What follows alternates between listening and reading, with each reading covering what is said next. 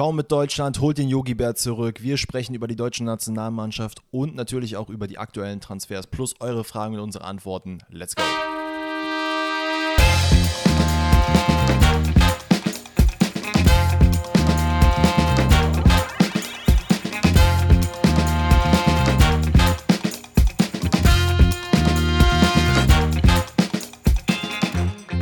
Grüezi alle miteinander, herzlich willkommen zu einer neuen Episode Pfosten rettet heute an diesem überaus regnerischen Donnerstag. Man mag es kaum glauben, in den letzten Wochen und Tagen die ganze Zeit nur Sonne und über 30 Grad. Es sind, glaube ich, immer noch über 30 Grad, aber es ist einfach geil am Regnen. Alex und ich, wir sitzen uns gegenüber und über Discord natürlich und genießen einfach das kalt, äh, diese kalte Brise, die mal reinkommt, dieses bisschen plätschernde und aber auch dieses Weltuntergang-Feeling, weil wir ganz genau wissen, dass wir beide nach dieser Podcast-Episode uns genüsslich auf die Couch setzen werden und einfach Zelda komplett durchballern werden, denn das, äh, das ist einfach Pflicht bei so einem Wetter. Also da, da lässt sich gar nicht drüber quatschen, das ist einfach so. Ähm, von daher, ich habe deinen Namen schon erwähnt, heiße ich natürlich auch dich herzlich willkommen und frage dich im gleichen Zuge, was geht? Was geht, was geht? Sag mal, wie alt sind wir eigentlich, dass wir am Anfang von jeder Podcast-Episode erstmal über das Wetter reden? Das ist doch so richtig äh, 40-plus-Move, oder nicht? Aber. Ja, die Leute müssen äh, ja wissen, ist, was Sache ist. Ja, safe. Es ist ja es ist auch einfach ein wildes Thema und auch ich äh, freue mich sehr über diesen Tag, weil. Äh, ja, ich kann euch mal so ein bisschen berichten, was ich heute gemacht habe. Ich war nämlich heute Morgen unterwegs und zwar an der ähm, Universität zu Köln. Da gibt es äh, Unisport und das ist so ein Gelände, da sind ganz, ganz viele äh, Courts, Tenniscourts, äh, Paddle, Volleyball, Tischtennis, was ihr euch alles nur ausdenken könnt. Und das war komplett neu für mich. Da war ich noch nie. Ein Freund von mir hat da so einen Paddlecourt gebucht, dass wir ein bisschen paddeln können. Ähm, das ist so wie Tennis im Glaskasten für diejenigen, die es nicht kennen. Sehr, sehr geil. Und ich dachte mir so, yo, also studieren, easy life, das ist ja voll nice. Also vor allen Dingen ist es auch ne? mega billig, wenn du da studierst. Ähm, kannst du dir einfach diese Courts buchen und dann da ein bisschen chillen. Extrem geil. Da war das Wetter auch mega. Ähm, äh, aber jetzt mittlerweile ist es hier, also die Welt geht in Köln gelinde gesagt unter und es freut mich, ich habe hier das Fenster offen, es ist eine leichte Brise, die die durchläuft. Und ja, hätte ich mal lieber zu meiner Uni-Zeit vielleicht ein bisschen mehr. Ich glaube, in St. Augustin gab es das auch. Ähm, aber ich war nicht oft in der Uni und noch viel seltener in der Bibliothek und, und um die Uni drumherum. Denn ich schüttel schon den Kopf, war es bei dir anders? Warst du oft in der nee, Uni? Nee, ich, ich, ich bereue es gerade auch, weil ich war ja an der Uni Köln für ein Jahr eingeschrieben. Und Stimmt, ja. Ich habe ich hab das immer, das ist wahrscheinlich hinter dem, hinter dem Viso-Gebäude, oder? Da dieser, dieser Platz. Da, wo du das jetzt vor kurzem auch gechillt hast mit deinem. Genau, da, äh, genau da ist es, ja. Genau, äh, da bin ich immer dran vorbeigelaufen und dachte mir, ach, das ist ja richtig cool, die haben ja so ein Feld, aber da kommt man bestimmt nicht drauf. Und ich, Idiot, habe mich natürlich nicht weitergebildet, weiß, dass ich dann meinen Studienbeiträgen auf jeden Fall gut dazu beigesteuert habe, dass ich eigentlich sowas hätte machen können. Ja, und ähm, bin jetzt gerade so ein bisschen enttäuscht von mir selber. Aber das, ja, ist, das ist vollkommen okay. Also eine Stunde Volleyball spielen zum Beispiel, ne? wenn du zu viert bist, kostet halt 2 Euro auf dem Beachcourt. 2 Euro. Digga, Krass. Also wir haben jetzt, wir haben jetzt Paddle gespielt, wir haben zwei Stunden den Platz gebucht, Bälle gekauft, weil du musstest die kaufen und Schläge ausgeliehen. Sieben Euro pro Person. Digga, ist ja nix. Das, das ist super. Ey, wo wir jetzt gerade bei Paddle-Tennis sind, ich habe einfach, äh, ich war ja vor ein paar Wochen bei Adidas und hatte da das Vergnügen, äh, meinen Tag dazu verbringen, oder zwei sogar. Und da war eigentlich auch so ein bisschen Sportprogramm angesagt. Da ist dann natürlich aber das Wetter tatsächlich auch genauso kacke gewesen wie jetzt heute auch. Und leider konnten wir dann natürlich nicht draußen spielen. Ich habe mir aber gesagt, ganz ehrlich, I don't care, ich hätte es halt trotzdem gemacht im Regen. Ne? Was, was, soll der Lachs? Das Hotel ist direkt daneben, dann ziehe ich mich halt um. Dann hieß es plötzlich, können wir leider nicht machen, weil irgendein Promi hat dann diesen Platz gebucht. Und ich dachte mir so, okay, wir sind bei Adidas. Das wird wahrscheinlich jetzt kein 0815-Promi sein, den würde man kennen. Dann habe ich um Ecken und Kanten erfahren, Kai Pflaume war an dem Tag bei Adidas. Oh, ich habe den Adidas-Verantwortlichen gesagt, ich so, Leute, wenn ich den hier sehe, ich entferne mich von der Gruppe, ich werde eins gegen eins mit Kai Pflaume das zu Ende spielt und wir spielen um diesen Platz. Leider nice. ist es nicht dazu gekommen. Sehr, sehr nice. Sonst hätte ich, glaube ich, gedacht, wäre es Götze oder Klopp gewesen, ne? Weil diese beiden spielen, glaube ich, auch regelmäßig gegeneinander Paddle-Tennis. Ich meine, das äh, wäre da so ein Ding bei den beiden. Aber ist Klopp bei Adidas gesigned? Weiß ich nicht. Nee, der kann ja nicht sein eigentlich, ne? Also mit ja, Liverpool macht es ja nicht so viel Sinn. Ist ja auch egal, Leute. Ist ja auch egal. Wir hatten auf jeden Fall tolle Tage und äh, checkt gerne mal Paddle Tennis aus. Ist ein wilder Sport, ähm, falls ihr es nicht kennt, ist mega nice. Aber wie kriegen wir jetzt den Übergang, einen coolen Übergang hin? Nasser Platz, äh, Paddle Tennis, Padel kommt übrigens auch aus Spanien, glaube heißt glaube ich sogar Padel. Spanien, das ist auch das Ziel von Ilkay Gündoğan. Und damit herzlich willkommen zum Transfer Talk. Wir reden über wow. die neuesten Was? Das, das, war, das war nicht schlecht. danke, danke. Wir reden über die neuesten Entwicklungen auf dem Transfermarkt. Ähm, ich habe Bock, ich habe eine Liste zusammengestellt, Danny auch. Ich denke, die werden sich wahrscheinlich äh, mehr oder weniger decken. Und wir starten rein mit Ilkay Gündoğan. Der 32 Jahre alte deutsche Mittelfeldspieler lässt seinen Vertrag bei Manchester City auslaufen und ihn zieht äh, nach Barca, nach Barcelona in die ich wollte gerade sagen spanische Hauptstadt, das ist auf jeden Fall Erdkunde sechs Sätzen, ähm, in die spanische Großstadt Barcelona. Ähm, ja, wilder Transfer, oder? Also, dass City den nicht gehalten bekommen hat, nachdem er die Champions League gewonnen hat, dass er wirklich auch weg will, finde ich auch wild. Auf der anderen Seite natürlich auch schon alles gewonnen bei City jetzt, ne? Ja, ich denke, das ist, das ist der springende Punkt. Also er hat bei City jetzt alles gewonnen. Es ist vielleicht nochmal an der Zeit, einfach ein neues Kapitel einzuschlagen. Viele Spieler sind ja auch tatsächlich so, dass die sagen, ab einem bestimmten Alter, ey, ich will jetzt auch mal den Leuten den Vortritt geben, die halt jetzt schon ein bisschen länger auf der Bank sitzen, die eine jüngere Generation oder der jüngeren Generation angehören, jetzt einfach mal aufs Feld zu gehen, ein bisschen Spielzeit zu bekommen. Ich glaube, es gibt, ich weiß gar nicht, was die Hintergründe von Gündogan sind, ob der einfach sagt, ich habe Bock auf Barcelona und will es mal ausprobieren, weil Vielleicht sieht er es als, spann äh, als spannendes Projekt. I don't know. Stand jetzt ist es ja auch noch so, dass es, also es ist noch nichts offiziell kommuniziert oder unterschrieben, aber Laporte wurde auch gestern schon gefragt, ähm, oder vorgestern war es, glaube ich, wie es denn da aussieht äh, zu Gündogan, ob man ihn jetzt verpflichten würde. Da hat er den Daumen hochgehoben.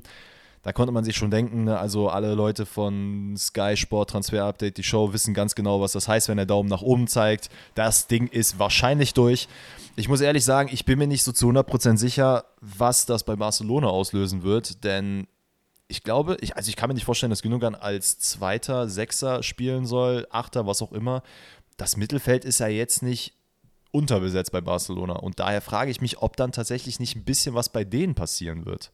Ich muss ehrlich gesagt sagen, ich weiß gar nicht, ich gucke mal gerade auf den Barcelona-Kader, wie viel hat ein Busquets die Saison noch gespielt? Weil ich kann mir sehr, sehr gut vorstellen, dass äh, Busquets auf jeden Fall gehen wird und je nachdem, wie groß seine Rolle war, ist da ja schon ein Platz frei, so, sage ich mal. Naja, du hast ja, du hast ja Kessier und De Jong ähm, so ein bisschen als ZM äh, fungierend und dahin, also dann hast du, äh, jetzt muss ich gerade selber mal gucken, wer dann auf der auf ZDM spielt. Du hast dann noch Petri und Gavi, ne?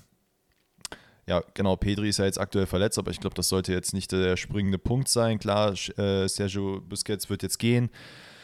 Ja, wird interessant zu sehen sein, wie da die Spielverteilung tatsächlich ist. Aber andererseits muss man natürlich auch sagen, aus Barcelona-Sicht ist es unglaublich gut, wenn man jetzt einen Spieler verpflichten kann, der zumal ablösefrei ist, weil es ist immer ein bisschen leichter für Vereine, Spieler zu holen, die keine Ablösesumme benötigen, beziehungsweise die Vereine, die keine Ablösesumme dafür haben wollen weil dann kann man das so ein bisschen unter den Büchern, ne, hier mal da verteilen, mal da verteilen, gibt es ein bisschen Handgeld, dann hat plötzlich Barcelona wieder richtig viel Kohle.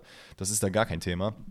Deswegen nimmt man das dankend an. Und man muss ja auch ehrlicherweise sagen, wenn man überlegt, was man mit Gündogan bekommt, äh, einen sehr, sehr erfahrenen Spieler, einen sehr ruhigen Spieler. Ich empfehle da an der Stelle auf jeden Fall das Decoded von The Zone. Das ist richtig, richtig stark zu Ilkay Gündogan, weil da einfach nochmal auffällt, wie grandios dieser Mann auch einfach ist und wie viel fußballerische Intelligenz er auf den Platz bringt. Absolut. Ich meine, andere Vereine haben sich auch mit ihm beschäftigt. Manchester City wollte nicht umsonst mit ihm verlängern. Er war die letzten Jahre Kapitän und auch wahrscheinlich ein sehr, sehr großer Eckpfeiler bei Manchester City und auch dafür verantwortlich für den Champions League-Triumph am Ende. Äh, ich bin sehr gespannt, wie es am Ende laufen wird. Er würde dann ja auch wieder mit Lewandowski zusammenspielen und ich weiß gar nicht, ob er sich mit Dembele überschnitten hat. Ich glaube aber nicht. Ich würde auf jeden Fall wetten nicht. Also bin ich mir Lewandowski sehr, sehr auf jeden Fall. Ja, Lewandowski auf jeden Fall. Aber Dembele, wir checken es mal gerade kurz für euch. Ähm, Ilkay Gündoğan, wann ist denn der Bruder gewechselt von Dortmund? 2016. Und Dembele, obwohl das könnte maybe doch noch hingekommen sein. Dembele hat aber, glaube ich, nur ein oder anderthalb ich hätte, Jahre Ich hätte geschätzt, dass, dass Dembele 16 gekommen wäre, tatsächlich. Was auch richtig ist. 2016 ist er gekommen, also haben die schon zusammen gespielt. Krass. Krass. Ja, gut. Guck mal, nur ein Jahr da, ne? Und dann einfach ja, ja. Marktwertsteigerung von, weiß ich nicht. 100 Millionen. Dortmund. Business School. Business School. So, wie kriegen wir jetzt den Übergang zu Niklas Füllkrug hin? Keine Ahnung.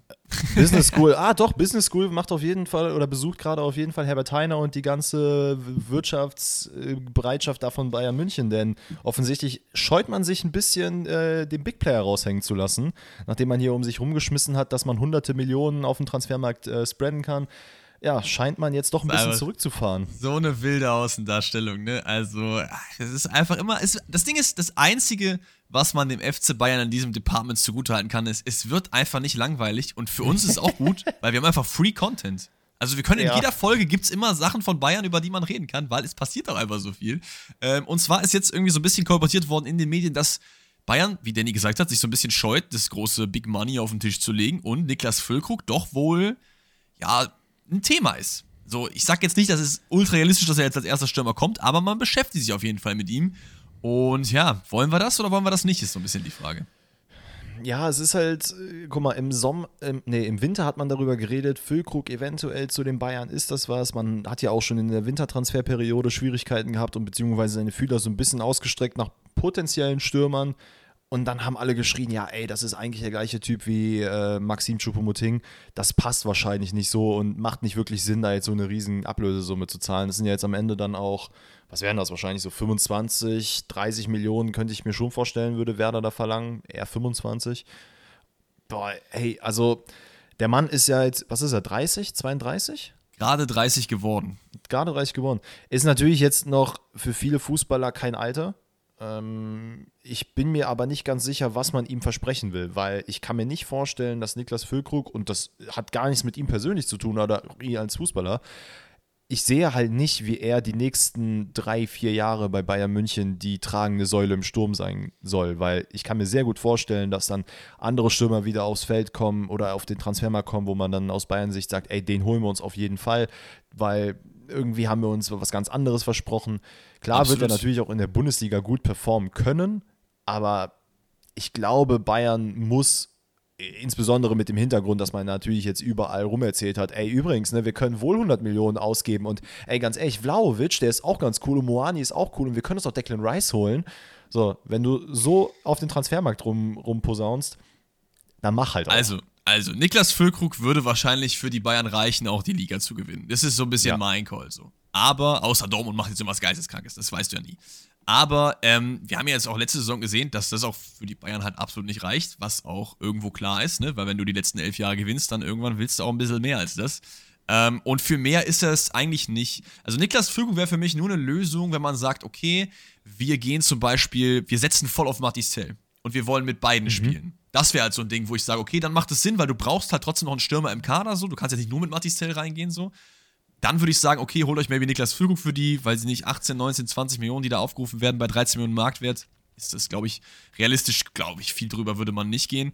Ähm, oder man sagt, du bleibst halt weiter bei diesem System, dass du keinen richtigen Stürmer hast und ab und zu spielst du mit Füllkrug. Für mich ist das keiner für 34 Spiele vorne drin wie Lewandowski. Das bei den Bayern. Nee, so ich, ich, ich finde es natürlich auch sehr, also aus fußballromantischer Sicht und auch aus meiner persönlichen Sicht, fände ich sehr geil, wenn Mathis Tell natürlich der springende Faktor bei äh, Bayern werden könnte und dann auch tatsächlich der Spieler, mit dem man richtig aufbaut, wo man sagt, ey, wir haben so viel, wir sehen so viel Potenzial in dem Jungen, der hat so viel Talent, dem wollen wir jetzt auch einfach die Spielzeit geben, aber realistisch gesagt wird das halt nicht passieren. Also, nee, wird's auch nicht.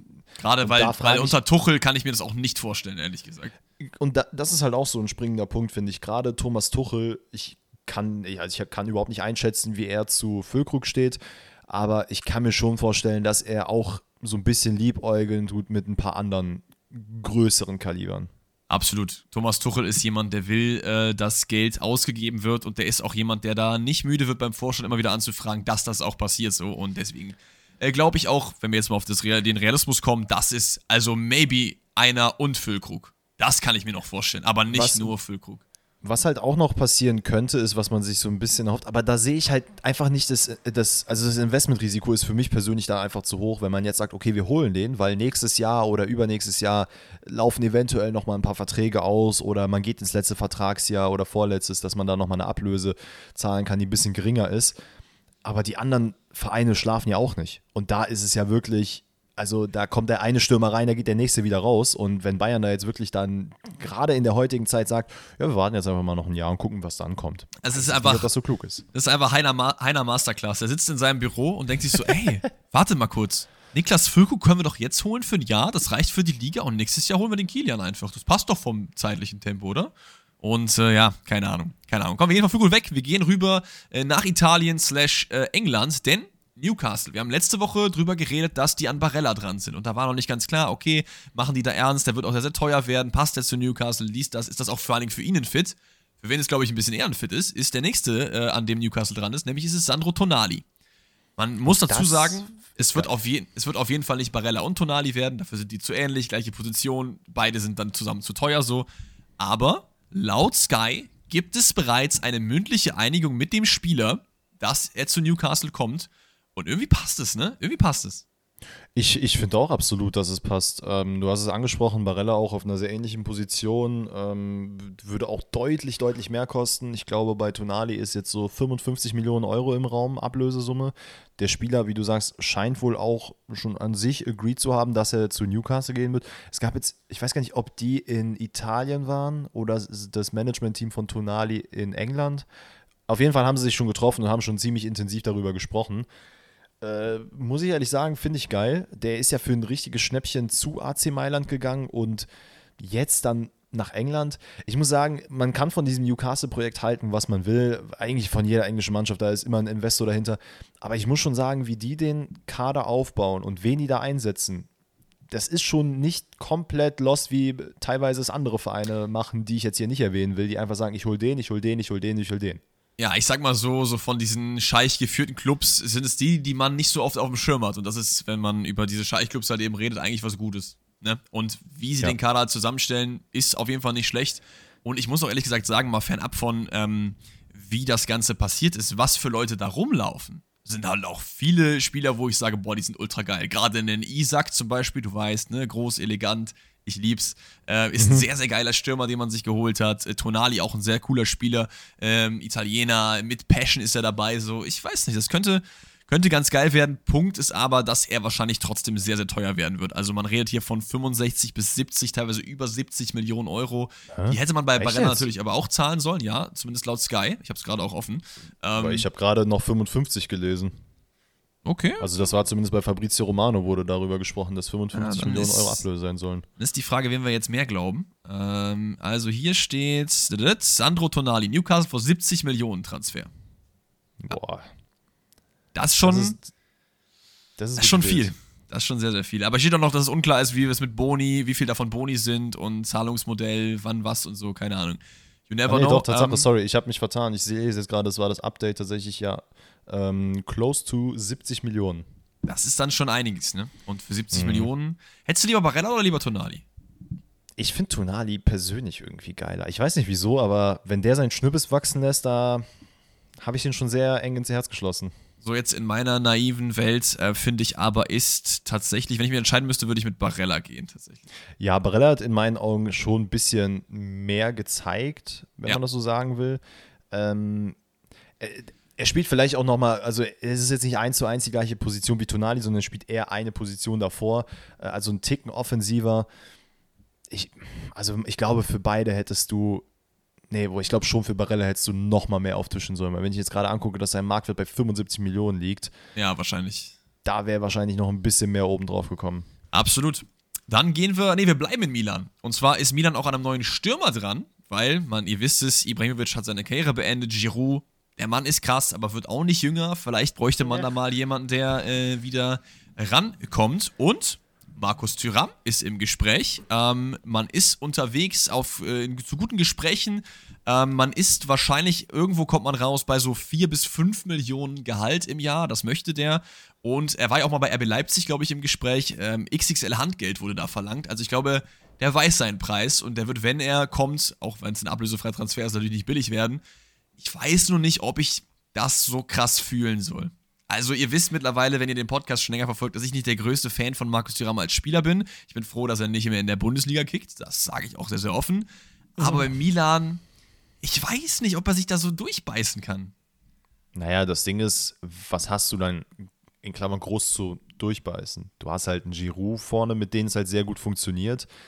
Ähm, ja, aber durch, das Ding ist, das Ding ist, durchbeißen heißt halt nicht, dass du an wem vorbeikommen musst. Durchbeißen heißt, dass du es bei dem Verein halt schaffen musst. So meine ich das halt. Ne? Klar hast du halt jetzt nicht so krass viel Konkurrenz bei Milan. Da passt er schon für hin. Aber ich, ich, ich traue es ihm irgendwie nicht so zu, weil das, der Sprung ist, glaube ich, ein bisschen.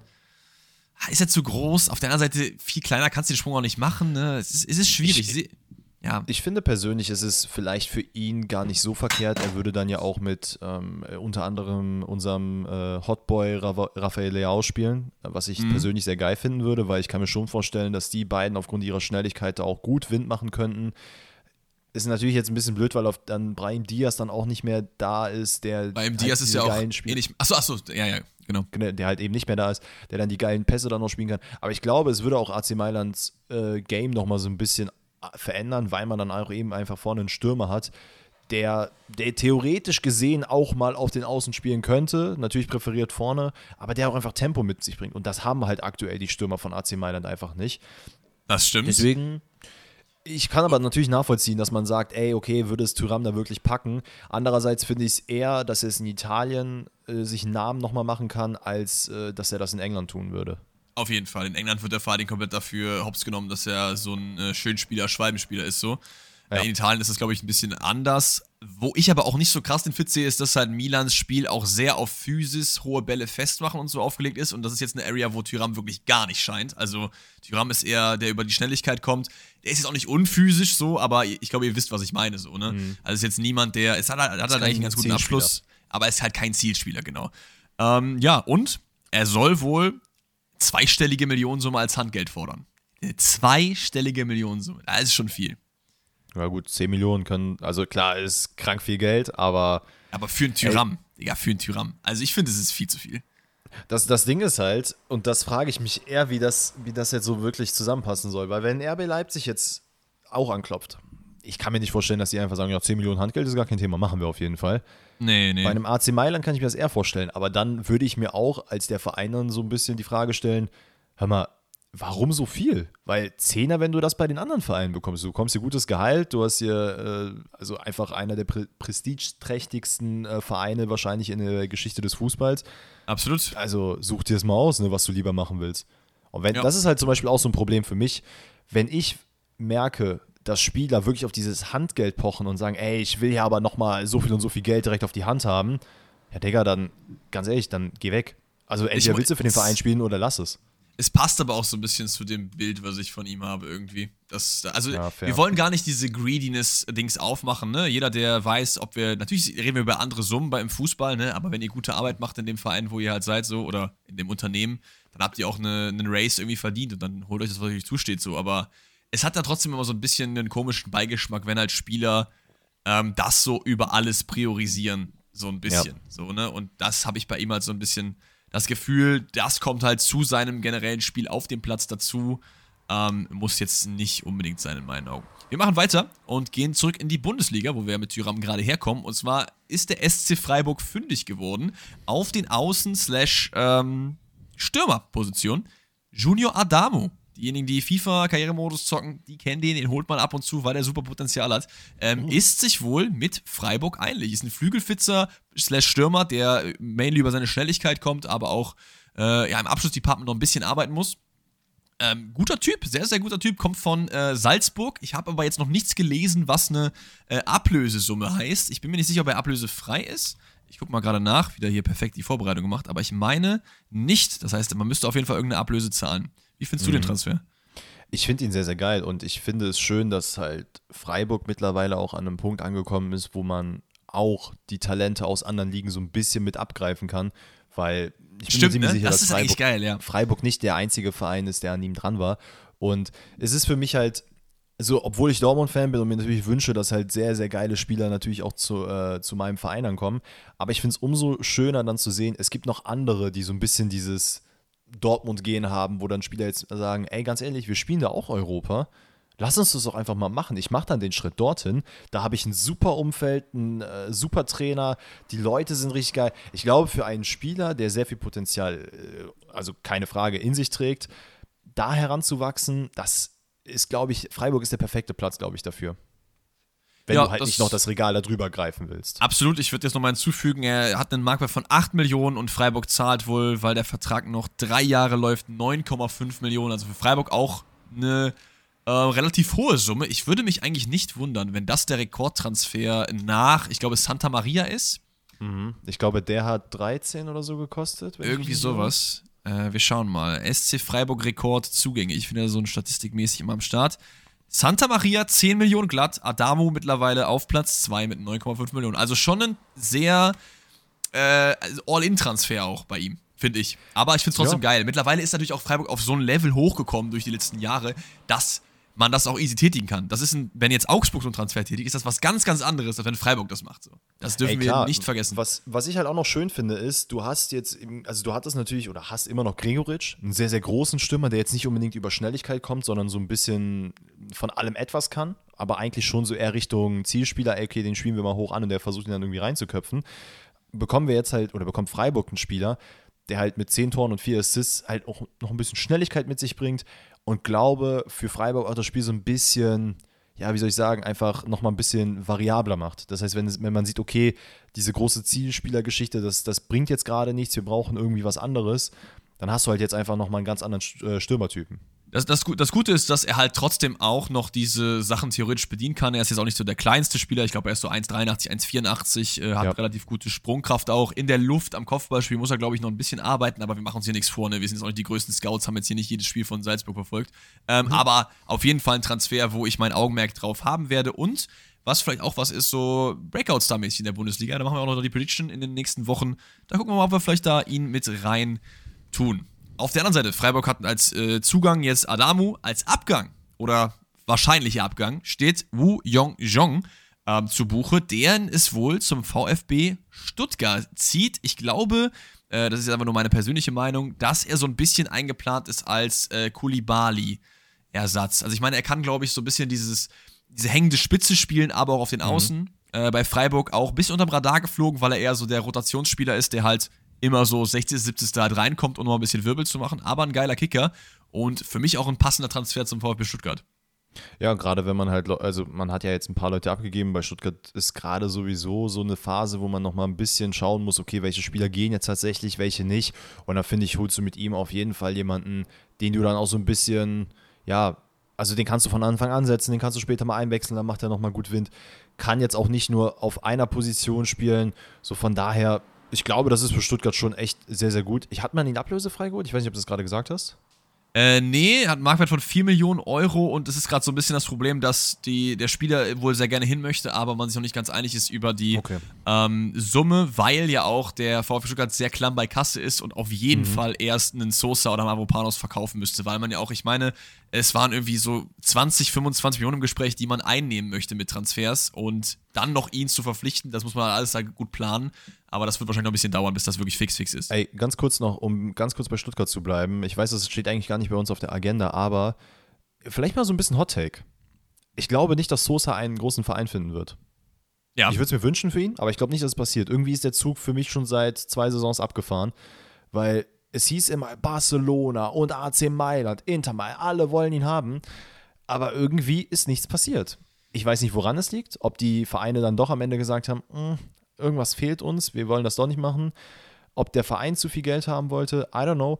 Aber ich glaube, sollte Sosa gehen, wird es, weiß ich nicht, also ich würde ihm, wie gesagt, ich würde ihm wünschen, dass er einen sehr, sehr großen Verein findet, aber ich glaube, er wird wahrscheinlich ein bisschen under seine Expectations, äh, Expectations äh, greifen müssen.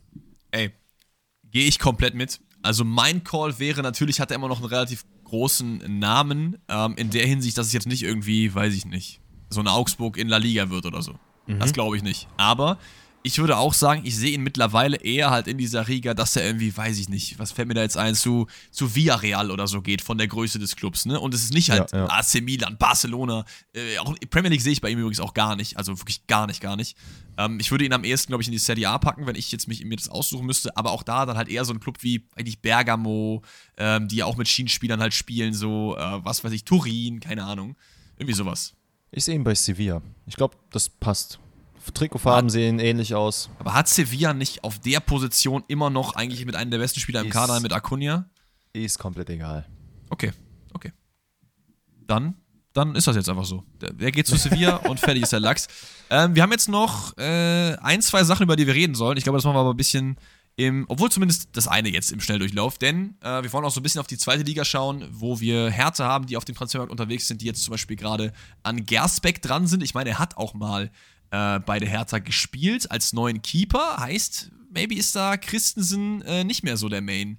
Main Part. Aber worauf ich eigentlich hinaus wollte, zweite Liga, ist nämlich, dass ein fixer Transfer am Start ist für, zum FC Schalke. Paul Seguin von Union wird neuer zentraler Mittelfeldspieler beim S04.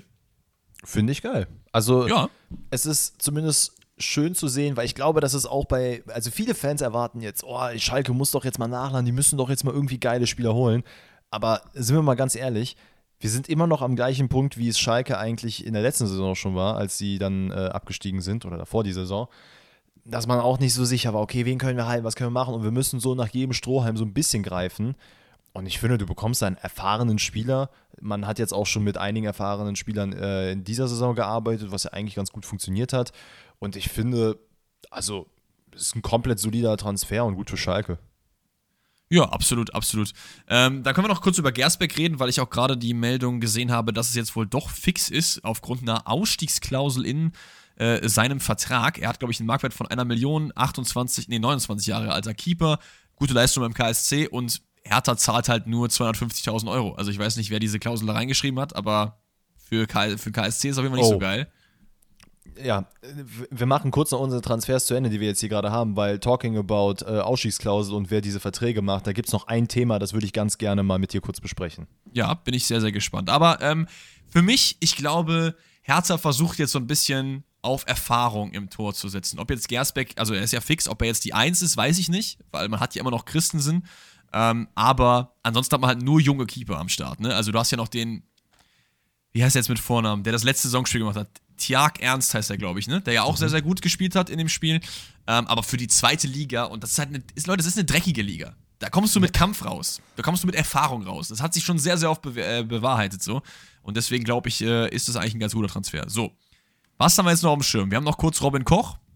Wenn du möchtest, wo, einfach nur zwei Sätze, wo würdest du ihn am liebsten sehen? United, Frankfurt oder Leverkusen? Nee, United will ich ihn nicht sehen, weil. Nö, einfach nirgendwo. nee, es ist halt jedes Mal, wenn du in so einen großen Premier League-Verein wechselst, dann gehst du irgendwie relativ schnell unter, egal wie gut und talentiert du bist. Ich hab, ganz ehrlich, der soll zu Frankfurt kommen. Ich sehe den irgendwie in so einem Frankfurt-Trikot. Leverkusen weiß ich jetzt nicht, klar, wir haben oft darüber gesprochen, Leverkusen sollte eigentlich so in der Innenverteidigung schon nochmal ein bisschen nachlegen, nochmal hier und da ein bisschen was machen. Find Zumal man ja auch, also Leverkusen braucht dann auf jeden Fall noch einen IV, weil wahrscheinlich ja Jonathan Tah den den Reverse Robin Koch äh, Transfer dann macht, denn der wird maybe in die Premier League gehen. Da war ja mal West Ham irgendwie dran, Aston Villa war glaube ich auch unterwegs. Ähm, und er möchte wahrscheinlich auch wechseln. Ähm, wo sehe ich ihn denn? Ich finde ich find Leverkusen auch ganz geil eigentlich. Meinst du nicht? Keine Ahnung. Ich finde, Leverkusen sollte sich eher um die Linksverteidigerposition erstmal kümmern. Die haben doch Grimaldo ah, nee, da hat man ja Grimaldo geholt, stimmt. Ja, mein Gott, dann mach Leverkusen. Okay, mein Segen okay. habt ihr. Hauptsache so. nicht in die Premier League. Ähm, ja, eine Fußnote haben wir noch. Kim und Walker, über die wir ja schon am Montag ausführlich gesprochen haben, werden wohl immer heißer. Da werden wir euch natürlich auch up to date keepen, was da in den nächsten Tagen passiert. Wahrscheinlich dann am Montag ist einer, vielleicht sogar zwei, vielleicht aber auch gar keiner fix. Dann werdet ihr das hier als erst erfahren. Und dann würde ich sagen, ähm, haben wir die Transfers für jetzt abgehakt. Ich hoffe, alle eure, ihr habt natürlich immer eingesendet, wen ihr haben wollt, sind beantwortet worden. Und was ist jetzt dein Thema, worüber du noch reden wolltest? Bin ich sehr gespannt. Also erstmal vielleicht, weil wir es dann auch erwähnt haben wollen, äh, Rafael Guerrero ist jetzt gerade bei Bayern äh, Medizincheck, während wir aufnehmen und unter anderem ist Nkunku jetzt fest bei Chelsea. So, das haben wir damit dann auch abgefrühstückt, damit äh, natürlich auch die Fragen beantwortet sind. Was ich gerne mit dir besprechen wollen würde, ist die äh, Xavi Simmons Ausstiegsklausel. Hast du es mitbekommen? Ja, ähm, so halb tatsächlich, ja. Erzähl mal. Also es gibt quasi eine Option, die von dem 1. Juli bis zum 31. Juli äh, gilt.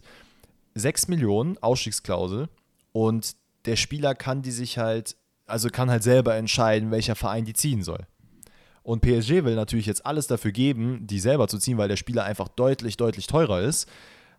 Aber der kann halt einfach sagen, so, nee, ist nicht. Ich will dahin wechseln und die sollen mich für 6 Millionen bekommen. Und ich frage mich dann tatsächlich, wer bei PSG hat diesen Vertrag da gemacht? Wie kommt man auf die Idee, sowas einzubauen? Wenn du deinen Spieler gefühlt mit Füßen trittst, was er leider bei pa Paris, was da wirklich passiert ist, weil den hat, an den hat nicht wirklich jemand geglaubt. Das war so, ach ja, der krass, der ist bei Barca ein krasses Talent. Ja, komm, den holen wir einfach mal. Hatte dann ein, zwei Einsätze, aber ich meine, es ist kein großes Geheimnis, dass als sehr talentierter junger Spieler es sehr schwierig ist, äh, in einem jungen Alter bei Paris sich auch direkt durchzusetzen. Es gibt nur ganz, ganz wenige, talking about Mbappé, die das dann wirklich schaffen. Und alle anderen sind ja eher immer wieder so auf dem Abstiegsgleis und werden den Verein verlassen. Und es ist tatsächlich, sehr, sehr viele Vereine sind natürlich an ihm interessiert. Und unter anderem Borussia Dortmund. Wir haben es vor ein paar Wochen, haben wir es irgendwann mal an der Seite erwähnt, dass ich meinte, ey, Xavi Simmons bei Dortmund könnte eigentlich ganz cool sein. Aber das war eigentlich, das wird wahrscheinlich eh nicht passieren. Und jetzt für 6 Millionen, Digga, Sebastian, wenn du hier zuhörst, ne? Ich rede über Sebastian Kehl. Bruder, leg diese 6 Millionen zusammen Scheiß mal darauf, dass meine Mitgliedschaft noch nicht bearbeitet wurde. Borussia Dortmund macht jetzt endlich mal. Und dann legst du bitte diese 6 Millionen auf den Tisch und holst Xavi Simmons. Ich habe einfach Bock drauf. So, so schön das Bild ist, was du ja malst. Wir wissen alle, was passieren wird.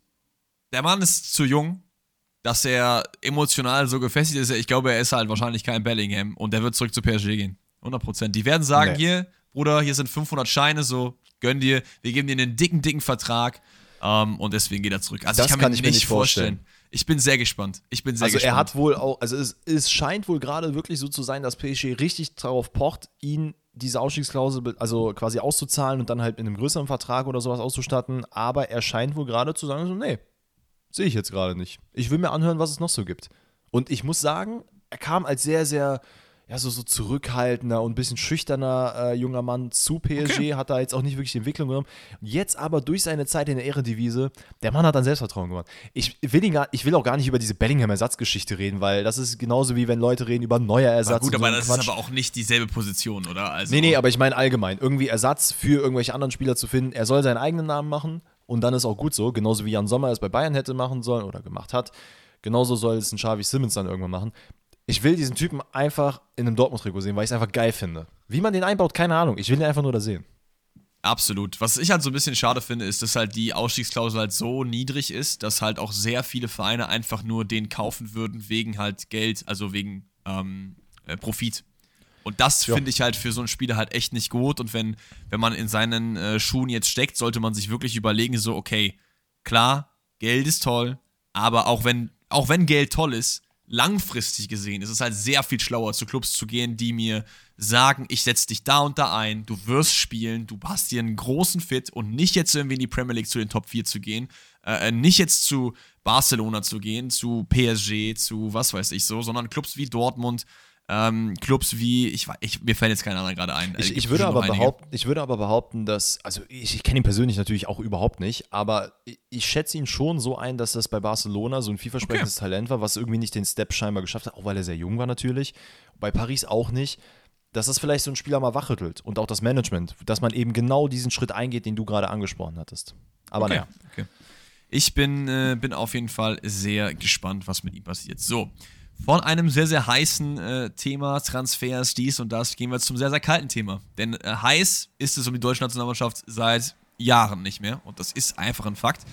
Wir haben uns gedacht, wir reden heute mal nochmal ein bisschen exklusiver über die deutsche Nationalmannschaft. Da sind nämlich extrem viele Fragen von euch reingeprasselt. Was sagt ihr hierzu, dazu, dies, das? Wie würdet ihr die Nationalmannschaft aufstellen? Äh, wie fandet ihr das Spiel und so? Und das werden wir jetzt versuchen, für euch mal von vorne aufzuarbeiten. Ich habe mir ganz, ganz viele Stichpunkte aufgeschrieben, über die ich gerne mit dir reden möchte. Ich weiß nur noch nicht, wo ich jetzt ganz anfangen will. Ähm, wir, haben, wir haben Nagelsmann, der im Gespräch ist. Ähm, da haben wir euch gefragt, wie das Ganze aussehen soll. Das haben wir aber auch schon in der letzten Folge so ein bisschen besprochen, ob Danny das fühlt, ob ich das fühle. Deswegen würden wir, glaube ich, damit ganz kurz reinstarten, weil das haben wir, wie gesagt, schon besprochen. Ähm, und dann machen wir danach weiter. Also, auf Spotify haben wir euch gefragt, Leute, Julian Nagelsmann und der DFB, wie es zum Beispiel auch Didi Hamann vorgeschlagen hat. Ist das ein Ding? Äh, wollt ihr das sehen oder wollt ihr es nicht sehen? Und es haben sehr viele Leute mitgemacht. Schaut, geht nochmal raus an dieser Stelle an euch alle für den ganzen Support, für die ganze Liebe. 49% von euch sagen, klasse, soll er machen. 51% von euch sagen, nee, das passt gar nicht. Also ihr seid, man könnte halt nicht gesplitteter sein, außer es wäre wirklich 50-50. Ähm, und ja, das zeigt, glaube ich, ganz gut, was wir auch gesagt haben äh, am Montag. Das wollte ich nur nochmal erwähnen am Rande haben wir noch ein paar andere Sachen, über die wir reden wollen. Also, es ist eine Chronologie des Scheiterns in, von Hansi Flick. Muss man einfach so sagen. Ja? Also, erstes Spiel gegen die Ukraine, es ist das tausendste Länderspiel. Man hat sich viel davon versprochen. Es war auch so ein bisschen so, jetzt nicht Benefizspiel, aber es war schon was Besonderes gegen die Ukraine auch. Man spielt 3 zu 3. Mit einem Kimmich-Elfmeter in der letzten Minute. Kann man vielleicht sagen, okay, es, ist, es geht um nichts, war nicht so doll. Dann kommt das Spiel gegen Polen, wo man abseits von Malik Chow, wir haben es am Montag schon äh, besprochen, auch nicht gut gefahren ist. Also Robin Gosens kam rein, okay, der war auch noch gut, aber der Rest eher so ein bisschen mau. Und dann jetzt, ich glaube, vorgestern war es, gestern, vorgestern, irgendwie sowas, gegen Kolumbien. Auch da verliert man sang- und klanglos 0 zu 2. Und so langsam, klar, wir haben gesagt, es, geht, es sind hier Testspiele, Freundschaftsspiele, ähm, aber man hat auch nicht mehr so viel bis zur EM. Die EM startet in gut einem Jahr. Ich glaube, es gibt noch zwei Phasen oder so dazwischen drin. Drei, zwei, drei, würde ich jetzt schätzen, das sind maximal noch so äh, sechs, sieben Spiele, die man vielleicht noch hat. Ich meine, im also, September ist die nächste und danach die genau. nächste ist wieder, glaube ich, Anfang des Jahres. Und dann würde ich sagen, gibt es noch ein, zwei Spiele direkt vor der WM, äh, EM. Ja. Und dann hast du es halt so. Also sechs, sieben Partien werden es wahrscheinlich noch sein. Und es brennt der Baum. Wenn man was ändern will, dann müsste man es wahrscheinlich jetzt ändern auf der Trainerposition. Ich bin da kein Freund von, auch das haben wir natürlich schon ein bisschen abgefrühstückt, aber es brodelt. Ja, ähm, wo fangen wir denn an? Willst du mit dem Kolumbien-Spiel kurz einmal reinstarten? Was, hast du das Spiel gesehen? Wie hast du es überhaupt gesehen? Nee, ich habe das Spiel natürlich nicht gesehen. Das Ding ist, ähm, wisst ihr, was lustig ist? Ich habe mir halt vor, bevor ich die Frage gestellt habe, wusste ich die Antwort schon. Aber ich habe es trotzdem ja, gemacht. Also ich glaube, die Frage, äh, also wenn du die Frage vielen äh, Leuten stellst, wird auch die gleiche Antwort kommen. Ich kann mir nicht vorstellen, dass sehr viele Leute Bock darauf haben, außer die haben richtig Lust auf Gossip, weil eigentlich hätte ich mir das deswegen angucken müssen. Ich muss aber auch fairerweise sagen, ich habe das Spiel gar nicht auf dem Schirm gehabt. Es ist wieder so ein klassisches Saison ist vorbei, Danny schaltet komplett ab und äh, kriegt gar nicht mehr mit, wo überhaupt noch Fußball gespielt wird. Stabil. Und also ich habe mir natürlich die Highlights am Ende angeguckt ich habe kein anderes Bild gesehen als das, was ich in den letzten, letzten Nationalmannschaftsspielen gesehen habe. Also äh, die gleiche Instabilität, die man in der Defensive hat. Vorne absolut keine Einfälle. Und ja, Kolumbien ist ja jetzt auch, muss man auch ehrlich sagen, der stärkste Gegner von den dreien, die man jetzt hatte. Das stimmt, das stimmt, ja. Die haben es gut gemacht, die haben sehr viel Tempo gehabt. Ich habe ehrlicherweise gar nicht auf dem Schirm gehabt, dass äh, Luis Diaz äh, Kolumbianer ist. Das war so meine positive Erkenntnis aus dem Ganzen. Und ja, ey, keine Ahnung, also ich habe, auch in den Highlights hatte ich keinerlei Spaß. Und erschreckenderweise, und das habe ich dann natürlich erst in den Highlights mitbekommen, ist, dass am Ende die Mannschaft auch ausgepfiffen wurde, nachdem man in Gelsenkirchen vom Platz gegangen ist. Ja, das, das ist auf jeden Fall auch, ich, ich finde es auch so ein bisschen shady irgendwie von den Fans. Ich weiß auch nicht. Also, ich habe irgendwie, hm, wie sage ich das jetzt?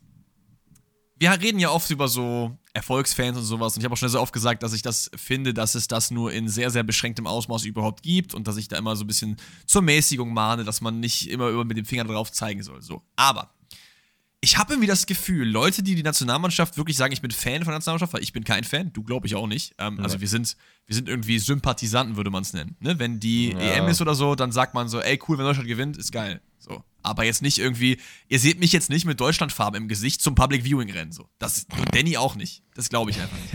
ähm, Auf gar keinen aber Fall. ich habe irgendwie so ein bisschen das Gefühl, dass klar, es läuft jetzt auch lange nicht gut, aber die deutsche Nationalmannschaft, wenn man auf die Historie schaut, immer Phasen, wo es echt schlecht lief. Also wirklich um die 2000 herum, Leute. Da war ich Gott sei Dank noch nicht im Fußballkosmos drin, da war ich zwei oder so wenn ich meinem Vater zuhöre, das war abgrundtief, was da für Fußball gespielt wurde. Das war, das war Non-Fußball überhaupt so. Mhm. Vor der WM 2006, bevor diese Euphorie entfacht wurde bei der Heim-WM, auch da lief es auch katastrophal. Ja. ja. Und ich habe irgendwie so ein bisschen das Gefühl, dass man jetzt einfach hier die Chance sieht, irgendwie so, ey, hier kann ich jetzt so draufhauen, aber boah, ich pfeife jetzt mal so, da, da wird es ja bestimmt besser oder was. Also, also es ist doch through thick and thin, äh, Junge, einfach komplett hier äh, ist das ähm, Sprichwort hops genommen through thick and thin. So, wundervoll. Also durch dick und dünn. Ähm, irgendwie fand ich es sehr ungeil, dass da gepfiffen wurde. Ja, natürlich ist das kacke, dass da gepfiffen wird. Also, ich meine, ich will mich gar nicht rausnehmen, dass ich mich auch darüber aufrege, wenn Danny meine... saß vom Fernseher, hat auch gepfiffen. Komplett, ey, ich habe ja alles ausgefahren. Nein, aber wenn, wenn Dortmund jetzt Kacke spielt, dann rege ich mich darüber auf. Und die, die, die Leute auf dem Feld, die wissen ja auch anhand dessen, wie die Fans jubeln oder eben nicht jubeln oder Ruhe sind, äh, ruhig sind, ob da was geht oder nicht. Aber die Leute dann noch auszupfeifen, ganz ehrlich, weißt du, was das, das Verrückte für mich dabei ist? Man redet davon, ey, wir wollen Euphorie für die EM schaffen, wir wollen wieder die Mannschaft bilden und wir wollen wieder hier die Fans an äh, die Nationalmannschaft binden und hast du nicht gesehen und ey, es soll alles wieder so sein wie 2006 oder 2014. Ja, ey, aber doch nicht so. Also wie soll das denn funktionieren? Da, da forderst du von deinem Verein oder von, was heißt von deinem Verein, von deiner Nationalmannschaft, dass sie doch bitte besser spielen sollen. Fuckst dich dann über Sachen ab wie, ey, es muss doch viel öfter gewechselt werden, es muss doch viel mehr rumprobiert werden. Gleichzeitig bist du so, ja, es muss doch viel konsequenter sein. Man muss doch eigentlich mal eine Startaufstellung aufsetzen und am besten schon vier Jahre vorher sehen, wer in vier Jahren bei der EM oder WM in der Startelf ist. Und dann fängst du an, die noch auszupfeifen wegen irgendwelchen Kram. Ich verstehe, dass man frustriert ist, keine Frage. Und auch gar nicht böse gemeint. Das ist jetzt vielleicht so ein, so ein bisschen, vielleicht trete ich jetzt ein paar Leuten auf die Füße, aber meiner Meinung nach ist es auch so, dass im Clubfußball ähm, sehr viel mehr Expertise beim durchschnittlichen Fan da ist, weil du einfach mehr Commitment brauchst und tiefer drin sein musst, wenn du die Bundesliga schaust. Das liegt, glaube ich, in der, in der Natur der Sache. Und bei Deutschland, wenn Deutschland spielt, ist, sind auch, glaube ich, sehr, sehr viele Leute am Start, die sagen, ey, wir sind jetzt gefühlt Bundestrainer so. Da kann passieren, was will. Wenn am Ende das Ergebnis nicht gut läuft, dann ist es halt nicht gut gewesen. So, wie du halt meinst, tauscht mehr, tauscht weniger. Äh, der muss spielen, der muss nicht mehr spielen. Äh, das und das fehlt so. Also, das geht mir manchmal so ein bisschen auf die Nerven, dass da jeder irgendwie meint, er hätte da irgendwie so ein Say drin. Natürlich, wir sind auch nur zwei Idioten, die auf der Couch sitzen und so ein bisschen äh, ihre Meinung halt machen, so. Ähm, aber trotzdem, ich glaube, was, was wir machen, ist zumindest ein, eine etwas fundiertere Kritik, so. Wenn man halt sagt, ey, ich finde das und das nicht gut, weil. Und hat dann mhm. Gründe dafür, ist es für mich was ganz anderes, wenn man einfach so, so diese gefühlt Bundestrainer, die immer sich ein Trikot anziehen während der WM, äh, die dann sagen, ja, das, das, das, das, läuft ja nicht gut da. Und ich, so. ich glaube, das ist das tatsächlich das große Problem, was auch nicht nur wir sehen, was auch der DFB sieht, ähm, ist nämlich eben genau dieser Faktor, dass man keine, ich will, ich will die ganzen Leuten gar nicht auf die Füße treten, die, es halt, die das vielleicht betrifft, die aber keine faktischen Fans sind. Weil wenn ich mir andere Nationen vergleiche und deren Fans, ey, da ist denen komplett egal, ob das ein Nations League-Spiel ist, ob das ein Kreisliga-Testspiel ist, ob das die WM ist oder sonst was. Die unterstützen die Nationalmannschaft und finden es geil. Klar, das hat sehr viel mit Nationalstolz zu tun, man kann davon halten, was man will und das ist in Deutschland sowieso immer so ein schwieriges Thema. Aber es ist genau der Faktor, wie du ihn gerade angesprochen hast, dieses keine Ahnung, ich bin äh, jetzt einfach nur einmal im Jahr bin ich mal Fußballfan und das bin ich ja bei der Na Nationalmannschaft. Und wenn ich dieses eine Spiel in diesem Jahr gucke und da werde ich enttäuscht, ja, was ist das denn für eine Scheiße? Warum ist denn Deutschland so kacke? Wo, wo sind denn die ganzen Helden von damals? Ja, genau, genau. Also das ist, ich würde da auch komplett mitgehen. Ich würde nur ein Land auf jeden Fall noch ausschließen, weil man hat es da leider, und das müssen wir leider sagen, sehr, sehr oft gesehen, dass es bei England auf jeden Fall nicht der Fall ist. Dass es äh, auch da stimmt, nicht stimmt. so ist, dass man mit der Mannschaft immer durch dick und dünn halt eben geht. So. Aber gerade im asiatischen Raum, im südamerikanischen Raum, so, da ist einfach eine krasse Passion da und die ist halt einfach irgendwie so in Deutschland ein bisschen. Auch, auch in Europa genauso. Also bisschen, ja, ja, klar, Länder, ne? Klar. Aber ich habe ja, habe ich nicht, habe ich nicht südliche, ich habe südamerikanische Länder gesagt. Ich meine aber südlich, also auch hier Portugal, Spanien und so diese ganzen Länder, Italien und so, das ist ja geisteskrank. Wir wollen aber auch natürlich nicht generalisieren. Also es geht jetzt nicht hier rum zu sagen, jeder, der jetzt irgendwie sich als solcher bezeichnet, der ist halt natürlich so, das stimmt nicht. auf jeden Fall nicht. Aber meiner Meinung nach gibt es einfach zu viele Leute, die zu laut sind, die in diese Kategorie halt gepackt werden und zu wenig Leute, die ähm, anders laut sind, sage ich jetzt mal. So, das wäre ja. jetzt so mein Take, warum äh, dieses Ausbuhen halt nicht so geil ist auch. Was halt noch hinzukommt, ähm, speaking of Leute, die zu laut sind, ist in meinen Augen Rudi Völler. Also der ist, also wir haben ihn zwar, als er äh, eingesetzt wurde, als, was ist er jetzt, Sportmanager, Sportmanagement, was auch immer, ähm, hat man eigentlich gesagt, okay, das sollte eigentlich ein guter Fit sein, das könnte funktionieren. Mhm. Andererseits haben wir natürlich auch gesagt, hm, das ist die gleiche Suppe, weiß ich jetzt nicht. Ne? Also wir waren eigentlich schon pro Völler. Und jetzt, nachdem ich diese Interviews mir gegeben habe um, von gestern, da dachte ich mir echt so, Alter, Hast du sie nicht mehr alle? So, sorry, ich, dass man das so sagen muss, aber was sind das für Aussagen? Ich, ich finde es sehr interessant, dass du das jetzt auf diese Art und Weise ansprichst, weil der Grund, warum wir ja auch Bierhoff nicht mehr haben wollten, unter anderem, war ja, dass er halt eher so jemand im Hintergrund ist, jemand, der sehr seicht ist, jemand, dem man nicht irgendwie ja. ein Gesicht zuschreiben kann. Und bei Völler ist es so, dass wir von Anfang an ja gesagt haben, okay, bei dem sehen wir das Potenzial, der haut auch mal auf den Tisch, der ist jemand mit klarer Kante. Ich muss aber komplett sagen, dass ich davon enttäuscht bin, wie, wie die, diese Kante zeigt. So. Genau, das Weil, ist nämlich das Problem. Zeigt die genau. Kante in der Kabine, zeigt das gerne, dass die Leute dann wach werden und wachgerüttelt werden und nicht, dass du dich in ein Interview reinsetzt und davon redest, dass sicherlich viele dieser Spieler, die jetzt heute dabei waren, im September nicht mehr dabei werden, weil es an Top-Qualität fehlt. Äh, weiß ich, also Flick ist ein super Typ und das ist alles klasse, aber hier sind einige, die sind einfach komplett kacke, so, ne? Kurz zusammengefasst. Und das geht halt gar nicht. Absolut richtig. Also ich meine, du, ich finde, du kannst dich schon in Interviews setzen als Rudi Völler und auch Sachen ansprechen. Ich meine, Interviews mit Rudi Völler und Sachen ansprechen, da sollte eigentlich bei den meisten von euch was klingeln. Ich rede hier über die, das Weißbier-Interview mit Waldemar Hartmann. Wer es nicht kennt, geht auf YouTube, schreibt Rudi Völler Weißbier-Interview, eine der oder, lustigsten Szenen Oder der abonniert Geschichte. einfach mal äh, deinen Twitch-Kanal. Da kommt es dann nämlich auch. Stimmt, wenn man, wenn man äh, bei mir ein Abo macht, ist mein Abo-Sound. Ähm, genau, aber ähm, nicht so. Weil das ist einfach nur Eintreten. Und das hilft auch der, das ist immer gefühlt so, ach ja, es läuft gerade schlecht so, ah ja, Moment, ich, ich sag auch mal, dass es schlecht läuft, so und zeig auf andere, weil dann stehe ich gut da, weil dann sagen alle, ey, der Rudi hat gesagt, das läuft schlecht, so voll geil, unser Mann, so, dann kick mal jetzt ein paar Leute raus, so. Weißt und du, was ich halt viel halt schlimmer finde? Gar nichts. Du, gar shootest, nichts. du shootest halt einfach gegen deine Spieler und ähm, es war ziemlich klar, über welche Spieler er redet und das sind jetzt bestimmt nicht die Sanés und äh, was weiß ich was, Gnabris dieser Welt sondern tatsächlich eher so die Marius Wolfs, Kilotera, äh, mein Gott, dieser Name, ne? Tilo Kehrer. Da ist halt das werden wahrscheinlich so Spieler sein, die es am Ende trifft. Und es sind halt zwei Sachen, die da für mich problematisch sind. Zu einem, Alter, mir parkt gerade einer gegenüber äh, auf dem Parkplatz ein und das sieht absolut katastrophal aus, was sie hier betreibt. Also wenn sie nicht gleich in die Wand reinfährt, dann wird's wild. Oder in mein mir, Auto. tun, mir tun solche Leute immer leid. Also, Also, einparken sorry, ist dann auch aber nicht so kann easy. halt einfach, hier können halt zwei Busse hintereinander parken. So ist es nicht. Ne? Ja, fair. Na fair. gut, egal, kommen wir zum Thema zurück. Zwei Sachen, die ich daran sehr, sehr schlimm finde, wie Völler das angesprochen hat, ist, dass du einmal gegen Spieler shootest oder auf Positionen shootest, wo du halt sowieso schon wenig Qualität hast. Also nicht im Sinne von Qualität, Qua- Quantität, sorry, das meinte ich. So zum Beispiel auf Rechtsverteidiger, Linksverteidiger, wenn du da anfängst, die Leute da irgendwie fertig zu machen und zu sagen, ey, das ist keine Top-Qualität und ähm, ja, diese Top-Spieler von damals haben wir nicht mehr und im September werden wir sie nicht mehr sehen. Ganz ehrlich, wenn mich ein Hansi Flick danach nochmal anrufen würde und sagt, ey, hör mal Dennis, ne, du bist ja Linksverteidiger, ich weiß, der Völler hat gegen dich geschossen, aber hast du nicht nochmal Bock? Sag ich auch so, Alter, leck mich, was soll das? So, ein- so ein komischer Hiopai schreit mich da von der Seite an und ich soll jetzt nochmal wieder äh, angekrochen kommen. Plus, du fängst dann auch noch an, du sagst zwar, du hast, dein, du hast den Rücken von Hansi und sagst, ey, der, das ist ein super Trainer und der macht das richtig gut, aber gleichzeitig stellst du ja seine Entscheidungen in Frage, weil du dann sagst, ey, die haben keine Top-Qualität, warum sind die nach dem Motto hier? Genau, genau, ja. Also ich finde es, und es, es gibt halt so, ich habe halt überlegt, gibt es so ein Szenario, wo man sagen kann, den anderen haben wir zum letzten Mal gesehen. Und in meinen Augen halt nur, wenn jemand irgendwie komplett über die Stränge schlägt, so, also so einen Arnautovic rassistischen Jubel macht, dann kannst du von mir aus im Interview sagen, dass er nicht mehr wiederkommt.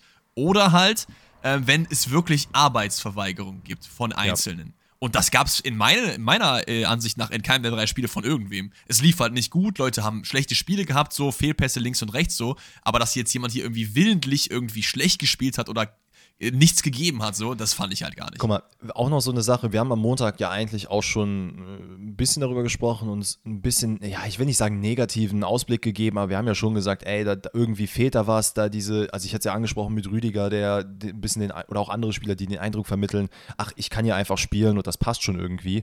Ob ich dann jetzt in dem Spiel reinkomme oder in dem nächsten Spiel ist egal, aber ich werde ja sowieso spielen.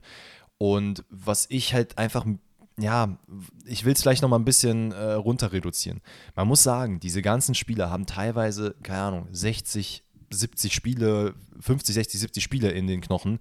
Die haben langsam auch keinen Bock mehr. Und dass es dann Absolut. in so einem Freundschaftsspiel nicht mehr funktioniert, ja, mein Gott, das ist halt Kacke. Das, ich kann das komplett nachvollziehen. Man muss da aber auch vielleicht mal ein bisschen im Nachgang die Füße stillhalten. Äh, Und ich glaube, das vergessen sehr viele Leute, dass wir nicht jetzt irgendwie schon drei Monate Sommerpause hatten, sondern dass die alle gerade letzte Woche noch teilweise im Champions League-Finale gestanden haben. Absolut. Und wie ich ja auch eben schon gesagt habe, es ist, gab ja auch mehrmals in der deutschen Historie Phasen, wo es katastrophal lief mit dann darauffolgenden Turnieren, die super waren. Wie gesagt, 2006, wir haben es alle miterlebt, so, was das für ein geiles Turnier war, was dann doch für eine Euphorie im Land aufkam, so. Es ist schon ein bisschen anders. Ich glaube auch nicht so wirklich dran, dass es 1 zu 1 wieder wie 2006 wird, weil für mich persönlich wird es eh niemals das mehr geben, so. Aber ich kann mir schon vorstellen, dass wenn es dann losgeht, es ist Sommer, es ist Public Viewing angekündigt, so, ne? Ähm, die Vorbereitung war vielleicht doch gar nicht so schlecht im nächsten Jahr, wenn man dann doch mal ein paar gute Spiele absolviert hat, so, ne? Du, auf einmal kommt wieder dieses Panini-Sticker-Album raus und dann bist du im Rewe und dann steht das da und dann denkst du dir, okay, ich krieg hier pro 5 Euro, kriege ich irgendwie einen Sticker dabei, vielleicht nehme ich das doch mal mit, dann klebe ich das ein, dann denke ich mir so, okay, äh, nächste Woche wird gespielt, Vielleicht rufe ich doch mal Tante Helga an und mache da ein Grillfest draus. So, ich weiß nicht. Also ich, es wird auch immer alles sehr schnell sehr negativ gemalt. So, ähm, ist, natürlich die Resultate sind auch negativ, aber ich glaube schon, dass es trotzdem eine ganz coole Heim-EM werden kann. Und ja, Ich glaube, was auch, noch, was auch noch zum Thema Euphorie dazukommt, ist, ich glaube, man muss aufhören, die Sache zu forcieren. Ja, Und weil es ist, es ist genauso wie wenn du dir etwas anziehst, was du eigentlich gar nicht fühlst, was aber andere cool finden und du sagst dann so, ja komm, ich mach's einfach mal, weil das sieht schon irgendwie cool aus. Jeder wird merken, dass es gestellt ist. Und das gleiche habe ich zumindest beim DFB auch, die die ganze Zeit darüber reden, ja, wir müssen uns wieder äh, hier, wir müssen die Leute begeistern, wir müssen standfest sein und äh, äh, Ganz ehrlich, mach es einfach, rede nicht drüber und dann passt das auch. Und dann werden Leute auch euphorisch für die Heim-EM sein. Ich muss sagen, ich freue mich darauf, einfach dann auch wieder so ein, so ein Fest halt hier in Deutschland zu haben. Weil ich, klar, es wird nicht wie 2006 sein, keine Frage, da stimme ich dir zu. Aber es ist halt trotzdem einfach geil, dass du an jeder Ecke irgendwas hast, was mit der EM zu tun haben wird. Klar, wenn Deutschland ausscheidet, dann werden wieder die Schotten dicht gemacht und dann gibt es das quasi nicht. Dann hat man das wieder vergessen. Also, Das wird hundertprozentig der Fall sein. Aber mein Gott, es ist auch noch ein bisschen bis dahin. Du hast es gesagt, es gab viele schlechte Spiele auch davor. Äh, zur EM wird es vielleicht ein bisschen besser. Auch was diese, noch, das ist ein ganz kurzer Ausschwing nochmal zu, zu diesem Thema, wie viele Leute werden ausprobiert und was nicht. Klar, wir haben es auch bemängelt am Montag. Es ist nicht gut, dass du dann zwischenzeitlich Leute immer spielen lässt oder halt gar nicht spielen lässt oder wirklich alle 20 Minuten was wechselst. Aber man muss auch sagen, diese Freundschaftsspiele sind dafür da zum Testen. Bei Joachim Ja. Löw haben alle sich beschwert, es sind immer die gleichen. Jetzt wird getestet, jetzt beschweren sich auch alle. Wie gesagt, wir wollen uns da nicht rausnehmen, wir haben uns auch beschwert. Aber wenn Äh, jetzt du, letzt- ich habe mich nicht beschwert. Ich habe Ja, mich gut, über, über zu viel Rotation habe ich mich nicht beschwert. Das geht auf deine Kappe so. Nee, du hast doch selber auch gesagt, dass man die letzten gefühlt 20 Spiele, 20 verschiedene. Äh, ich meine, zu wenig. Rotation. Du hast ja am Montag, glaube ich, gesagt, dass du meinst, dass äh, zu wenig auswählt wird, dass immer dieselben Leute spielen. Also in, in Ach so, vorne. f- vorne, vorne, genau. Genau, naja, ja. gut, aber ist egal. Äh, es geht einfach darum, du musst es halt testen. Du, Absolut. und ich glaube, auch da wird kein anderer Trainer jetzt gerade aufgerufen werden. Wenn nicht Jupp Heynckes sagt, ey, mit 78, ich hab noch mal Bock, glaube ich nicht, dass irgendein anderer das jetzt machen wird oder wo Deutschland dann sagen wird, okay, alles klar, let's go. Dann äh, gehen wir jetzt zum QA und das haben wir zweigeteilt, denn es kamen, wie gesagt, so viele Fragen zur Nationalmannschaft. Wir haben auch jetzt viele, viele eurer Fragen damit jetzt schon abgearbeitet. Trotzdem sind es noch ein, zwei, drei dabei, die wir gerne noch besprechen würden. Die erste kommt vom lieben Noah und der fragt: Leute, was muss getan werden, damit die deutsche Nationalmannschaft eine Chance hat bei der Heim-EM? So, wir haben jetzt schon über viele Punkte geredet und in meiner Meinung nach eine Sache, die Key ist: warten. Warten, nicht Twitter aufmachen, Instagram posten, links und rechts, warten. Du hast einen Kader voll mit guter Qualität. Du wirst jetzt nicht auf äh, zack irgendwie einen Weltklasse-Innenverteidiger noch finden, der dann die, die Dreierkette stabilisiert. Das wird nicht passieren. Du hast genug Leute, die gute Sachen machen. Du hast einen Trainer, der gezeigt hat, ein, das Sex-Two-Platter gewonnen, der Mann. Das gab es vorher noch nie. Ja, der hat gezeigt, der hat die Qualität mit dem FC Bayern so und der hat auch die Qualität auf dieser Rolle. Ja, du hast halt eigentlich ein gutes Konstrukt drumherum und es ist eine Heim-EM. EM-Titel, WM-Titel, Champions League-Titel, was auch immer, ist auch immer Momentum. Und Deutschland hat in meinen Augen nur eine Chance auf einen Titel, die ist verschwindend gering, weil ich andere viel, viel höher sehe, aber wenn dieses Momentum reinkickt. Du spielst die ersten zwei Spiele super gut und dann ist einfach eine Wand hinter dir so. Maybe dann. Ja, aber mein Call ist einfach warten. Ich würde jetzt nicht irgendwie große Veränderungen machen. Ich würde jetzt nicht irgendwie Müller zurückholen. Ich würde nicht den Trainer wechseln. Ich würde einfach warten. Gehe ich größtenteils mit. Es gibt zwei Punkte, die ich persönlich vielleicht nochmal ändern wollen würde. Das wäre einmal, dass man aufhört, so patzig zu sein nach irgendwelchen Interviews, weil das nehm, da nehme ich auch Hansi Flick nicht aus der Verantwortung, der, sobald du ihm einmal irgendwie falsch ansprichst, der dann da sitzt, mm, ja, das, das habe ich so nicht gesagt. So nach dem Motto. Ja, aber Hansi Flick ist einfach jemand, der einfach, also es hat jetzt nichts mit der Nationalmannschaft zu tun, der hasst einfach nein. Interviews so. Ja, ja gut, aber du, du musst sie halt leider führen und es gibt halt auch leider kein gutes Bild nach außen ab, egal ob es Völler, was weiß ich was, er ist Joachim Löw oder Speaking of Völler, ne? Wir. Hansi Flick ist der zweitschlechteste Bundestrainer in der Historie, ne? Weißt du, wer der drittschlechteste ist? Das lasse ich einfach mal so stehen. Völler. Das lasse ich einfach mal so stehen. Pass auf, aber was mir auch noch fehlt oder was man auf jeden Fall mal machen sollte, und das ist das, was mir in den Testspielen äh, so ein bisschen abhanden kommt, leider. Probier doch was anderes aus. Weil offensichtlich siehst du, dass dieser Spielstil, den du probierst, dieses hohe Anlaufen, es einfach mit den Leuten scheinbar nicht funktioniert. Das hat bei der WM nicht funktioniert, das hat jetzt nicht funktioniert. Probier halt was anderes. Mach halt keine Okay. Dreierkette, mach eine Viererkette und dann, dann hast du ja auch die Testspiele. Vielleicht funktioniert da was besser. Vielleicht findet man heraus, eine Sechserkette ist der way to go. I don't know. Ja, wir werden es auch sehen, was noch in Testspielen kommt. Nächste Frage kommt vom lieben Steffen. Und der fragt, wir haben ja immer drüber geredet, neue Leute oder nicht. Was würdet ihr von einer National-F-Nominierung halten? Von Hani Mukhtar oder Pascal Groß? So, diejenigen, ich weiß, wir wollen immer alle abholen, die meisten von euch werden wissen, wer das ist, aber Hani Mukhtar zerschießt die MLS. Ich glaube, in den letzten ein oder zwei Saisons hat er auf jeden Fall ordentlich abgerissen in den War auch äh, unter anderem, glaube ich, Staaten. MVP. War MVP? Okay, krass, das wusste ich gar nicht. Ich meine, ähm, spielt gewesen. aktuell bei Nashville und ist so ein ja, Second Striker, kann auch auf dem Flügel spielen, aber mainly eher so äh, Attacking Midfielder, also Zehner. Ähm, und war auch mal in Deutschland im Gespräch und so weiter und so fort, aber er bleibt wahrscheinlich in der MLS. Ist relativ kleiner äh, Typ, ist 1,70 so um den Dreh, so ein kleiner Quirliger. Problem bei ihm ist, auf der Position, wo er spielt, gibt es zu gute Leute in meiner, meiner Meinung nach. Er hätte sich die Nominierung verdient, dadurch, dass er eben so gute Songs gespielt hat, aber du hast halt zu viel Qualität, dass du ihn da irgendwie äh, permanent mit einbindest. In meinen Augen ist es bei Pascal Groß allerdings ein bisschen anders, weil da sind genau die Positionen, wo du halt viel rumprobierst oder halt auch eben nicht mit Kimmich, Goretzka und so weiter und so fort. Kimmich hat übrigens nicht von Anfang an gespielt gegen äh, Kolumbien. Das war, und es lief trotzdem scheiße. Ähm, das ist für jemand, den man auf jeden Fall mal zumindest hätte anrufen sollen, finde ich. Oder? Ja, das ist genau der springende Punkt. Man hätte es halt schon viel früher machen sollen, weil ich glaube nicht, dass eine Nominierung jetzt, also klar, man sollte es auf jeden Fall machen. Äh, zu spät ist es an sich nicht, aber man hätte das jetzt schon bei den Testspielen mit versuchen können, weil, wie gesagt, es, äh, das ist auch nochmal so ein Punkt zu dem Thema, es zählt halt auch einfach am Ende, im Endeffekt nichts, ne? Wenn du bei einer EM spielst und Kacke spielst und du merkst, okay, du bist rausgeflogen, dann von mir aus, dann kannst du ein bisschen lauter werden. Aber wenn du bei einem Freundschaftsspiel jetzt verlierst und das mal nicht so läuft, wie es laufen soll, mein Gott, ne? Äh, und da finde ich, hättest du durchaus auch mal diese Spielertypen ausprobieren können. Aber ich meine, man, man probiert auch keinen neuen Spielziel aus, so warum sollte man sowas machen? Aber äh, man muss ja auch fairerweise sagen, Hansi Flick hat auf jeden Fall auch schon Leute jetzt nominiert, die äh, Joachim Löw sehr, sehr, sehr, sehr wahrscheinlich gar nicht erst dran gedacht hat, mitzunehmen. Nee, natürlich nicht, natürlich nicht. Also Joachim Löw war ein sehr, sehr erzkonservativer, was die Nominierung angeht. Aber das hat ja auch halt funktioniert. Großenteils. Also mhm. später nicht mehr, aber ja, ja. man ist halt auch Weltmeister geworden, so, ne? Das darf man auch nicht vergessen. Ähm, okay, letzte Frage zum Deutschland-Thema kommt vom Dave. Und Dave fragt: Leute, morgen ist ein Länderspiel. Wie stellt ihr denn die Nationalmannschaft jetzt auf, wenn ihr jetzt eine Startelf machen würdet? Ich habe den Kader offen. Ähm, ich würde sagen, wir gehen einfach von hinten nach vorne los. Ich würde auch sagen, dass wir, glaube ich, beide der Meinung sind, dass wir beide mit einer Viererkette gehen, oder? Ja, let's go mit einer Viererkette. Äh, wir fangen an. Im Tor. Kevin Trapp, sorry. Mm, okay, ja, kann ich nachvollziehen. Ich hätte, glaube ich, aber eher Testegen genommen. Aber kann fair. mich auch mit Kevin Trapp ab, fein. Fair, fair, fair. Ähm, Abwehr.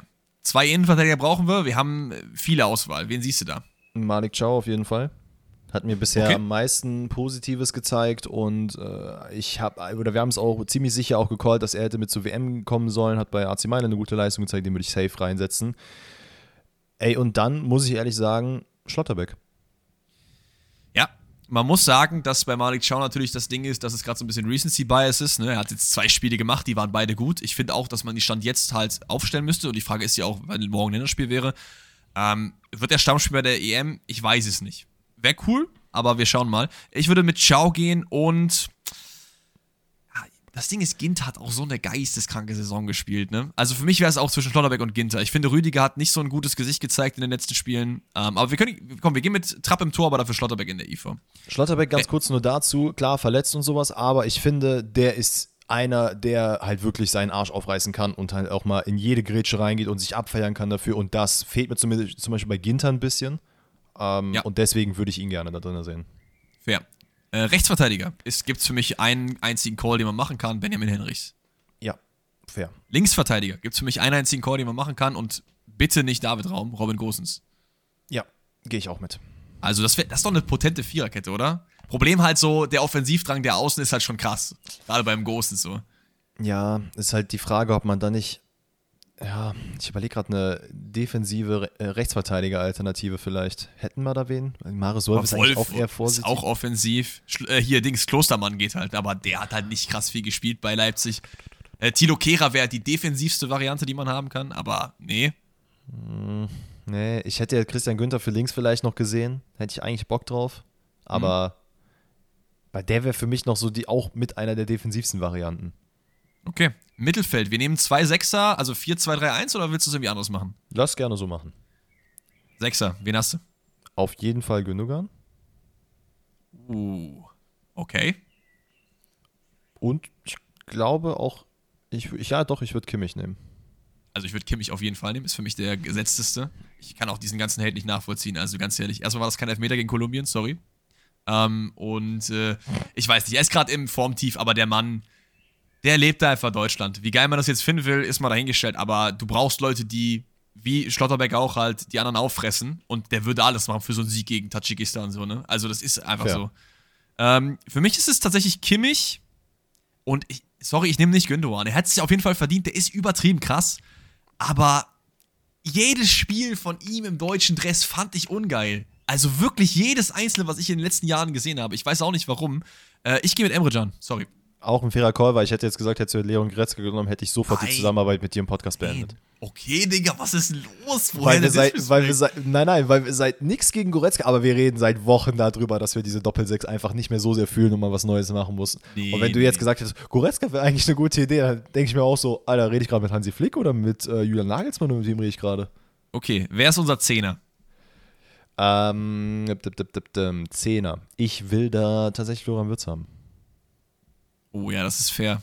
Ich, ich, ja, Florian Würz. Oh, ich hätte fast Gündogan dahin gesetzt, ehrlich gesagt. Hm, weiß ich nicht. Dafür ist er ah. mir ein bisschen zu, ich will nicht sagen statisch, aber ich brauche vorne ein bisschen Bewegung. Ich will, Fair. dass mal die ja. Außenspieler auch mal mit dem Zehner tauschen, dass es mal Kreuzwege gibt. Ich brauche sowas. Und da sehe ich halt Gündogan persönlich nicht. Und Würz kann auch mal über außen laufen, wenn er halt. Ja, will. safe. Me meine Idee war halt, dass, also ich, soweit ich mich erinnere, hatte er halt immer sechs oder acht gespielt in den Spielen, wo ich ihn nicht so gut fand und ich wollte ihn halt vielleicht irgendwie doch unterkriegen, weil er Mhm. sich halt verdient hat und deswegen dahin, aber ich bin mit Würz auf der 10 fein. Dann haben wir noch Oder, zwei oder, Außenspieler und kurz, oder Kai Havertz könnte man noch überlegen, aber ich bin eher mit Florian Würz. Okay, dann haben wir zwei Außenspieler. Wen siehst du da? Also wenn Jamal Musiala nicht spielt, sorry, das weiß ich nicht warum. Zu 100% Musiala. Ich glaube, Und- kann sehr, sehr geilen Fit geben mit Würz, wenn die sich wirklich einspielen zusammen. Absolut, absolut. Und dann haben wir halt noch Sané, wir haben Nabri, wir haben auch noch einen Hofmann, den man theoretisch da hinsetzen kann. Wir haben Brandt. Ähm, Mhm. Und habe ich ihn vergessen?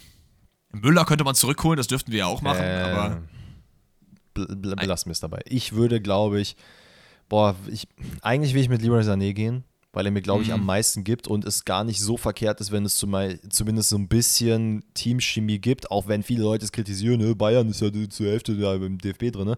Es ist nicht verkehrt, wenn die Spieler schon sich ein bisschen kennen. Und ich glaube, ich würde mit Sané gegen Gnabry wäre auch ein guter Call, weil ich Gnabry einfach liebe. Aber ich glaube, von Sané kriege ich ein bisschen mehr. boah, ich glaube, einfach nur jetzt um so ein bisschen, weil das Länderspiel ist ja morgen und es ist ja nicht, dass die für immer da spielen. Ich glaube, ich würde Jonas Hofmann da hinsetzen.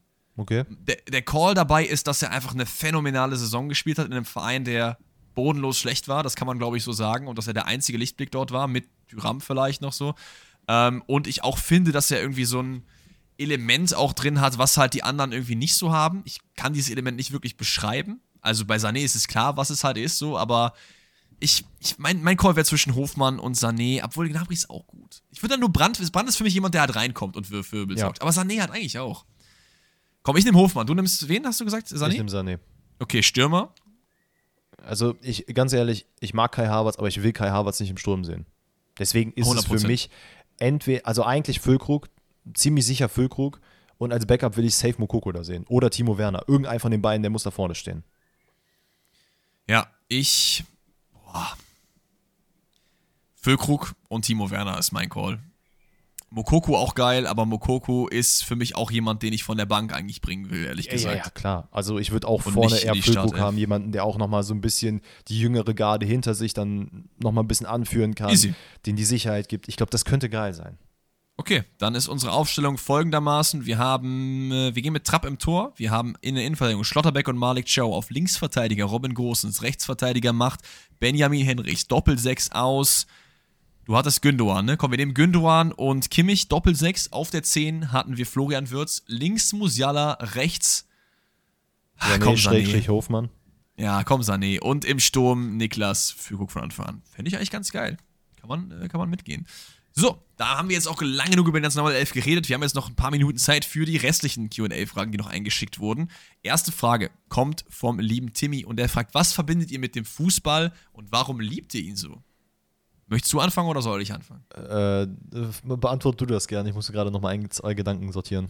Also ich glaube, ich habe halt eine nicht so krass emotionale Connection zum Fußball, weil ich auch nicht so der emotionalste Typ generell halt bin, so. Also, ich weiß verstehen, wenn jetzt irgendwie meine Mannschaft spielt und da fällt ein Tor, schrei ich schon. Also ist jetzt nicht so, ne? Aber ähm, ich glaube, ich bin halt ein Mensch, der viele Dinge sehr objektiv sehen kann und deswegen liebe ich den Fußball und sage, weil er einfach das schönste Hobby ist, was man eigentlich haben kann. Also alles, was um Fußball drumherum passiert, interessiert mich. Ich finde es geil, mir Videos auf YouTube anzuschauen, Spiele anzuschauen, den Podcast zu machen, äh, FIFA zu spielen.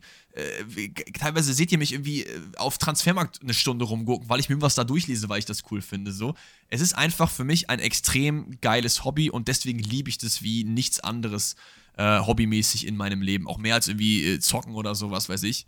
Sehr, obwohl das ja auch sich so ein bisschen teilweise überschneidet bei mir. Ähm, das ist so mein Call. Aber es ist vielleicht nicht so der emotionalste Take, nach dem irgendwie gesucht worden ist. So. Ja, bei mir wird es wahrscheinlich eher der emotionales, äh, emotionalste Take sein, weil ich habe halt, also ich spiele halt Fußball, seit ich stehen kann. Ähm, hab's jahrelang mit meinen Freunden auf dem Spielplatz gezockt. Wir haben alle Kinder aus der Nachbarschaft geholt und haben dann äh, WM gespielt, haben zusammen mit wirklich allen Kindern haben wir erstmal gezockt. Dann haben wir gesehen, ach hier, guck mal, an der Bar ist jetzt gerade Public Viewing zur WM. Dann haben wir uns da hingesetzt, haben danach in der Halbzeit gesagt, ey, du bist Deutschland, du bist der und wir zocken jetzt. Äh, jahrelang im Verein gespielt. Ist halt einfach so ein riesengroßer Teil von meinem Leben. Ähm, und bin tatsächlich echt froh, dass das, nachdem ich ja auch eine sehr, sehr lange Zeit Basketball gespielt habe, ich weiß gar nicht, ob ich das in meinem Podcast erwähnt habe, ähm, wo der Fußball mir ein bisschen, sagen wir mal, egaler wurde, aufgrund von verschiedensten Gründen, äh, dass ich dann nochmal so krass zurückfinde durch die Tatsache, dass meine Familie nach Dortmund gezogen ist und ich einfach nochmal so eine kranke Euphorie und Liebe zu einem Verein entwickelt habe. Also, das äh, ist halt komplett verrückt. Also, ich, äh, wie, genauso wie bei dir ist, ich liebe es, den Podcast zu machen, ich liebe über Fußball zu reden. Ähm, noch viel, viel mehr als den, also natürlich den Sport an sich zuzugucken ist geil, aber ich liebe es generell, so kausale Ketten hinterm Fußball zu sehen. So, ey, wenn das passiert, dann passiert das, dann geht das, dann geht das. Und genauso diese Business-Perspektive, die wahrscheinlich viele von euch gar nicht so sehr fühlen.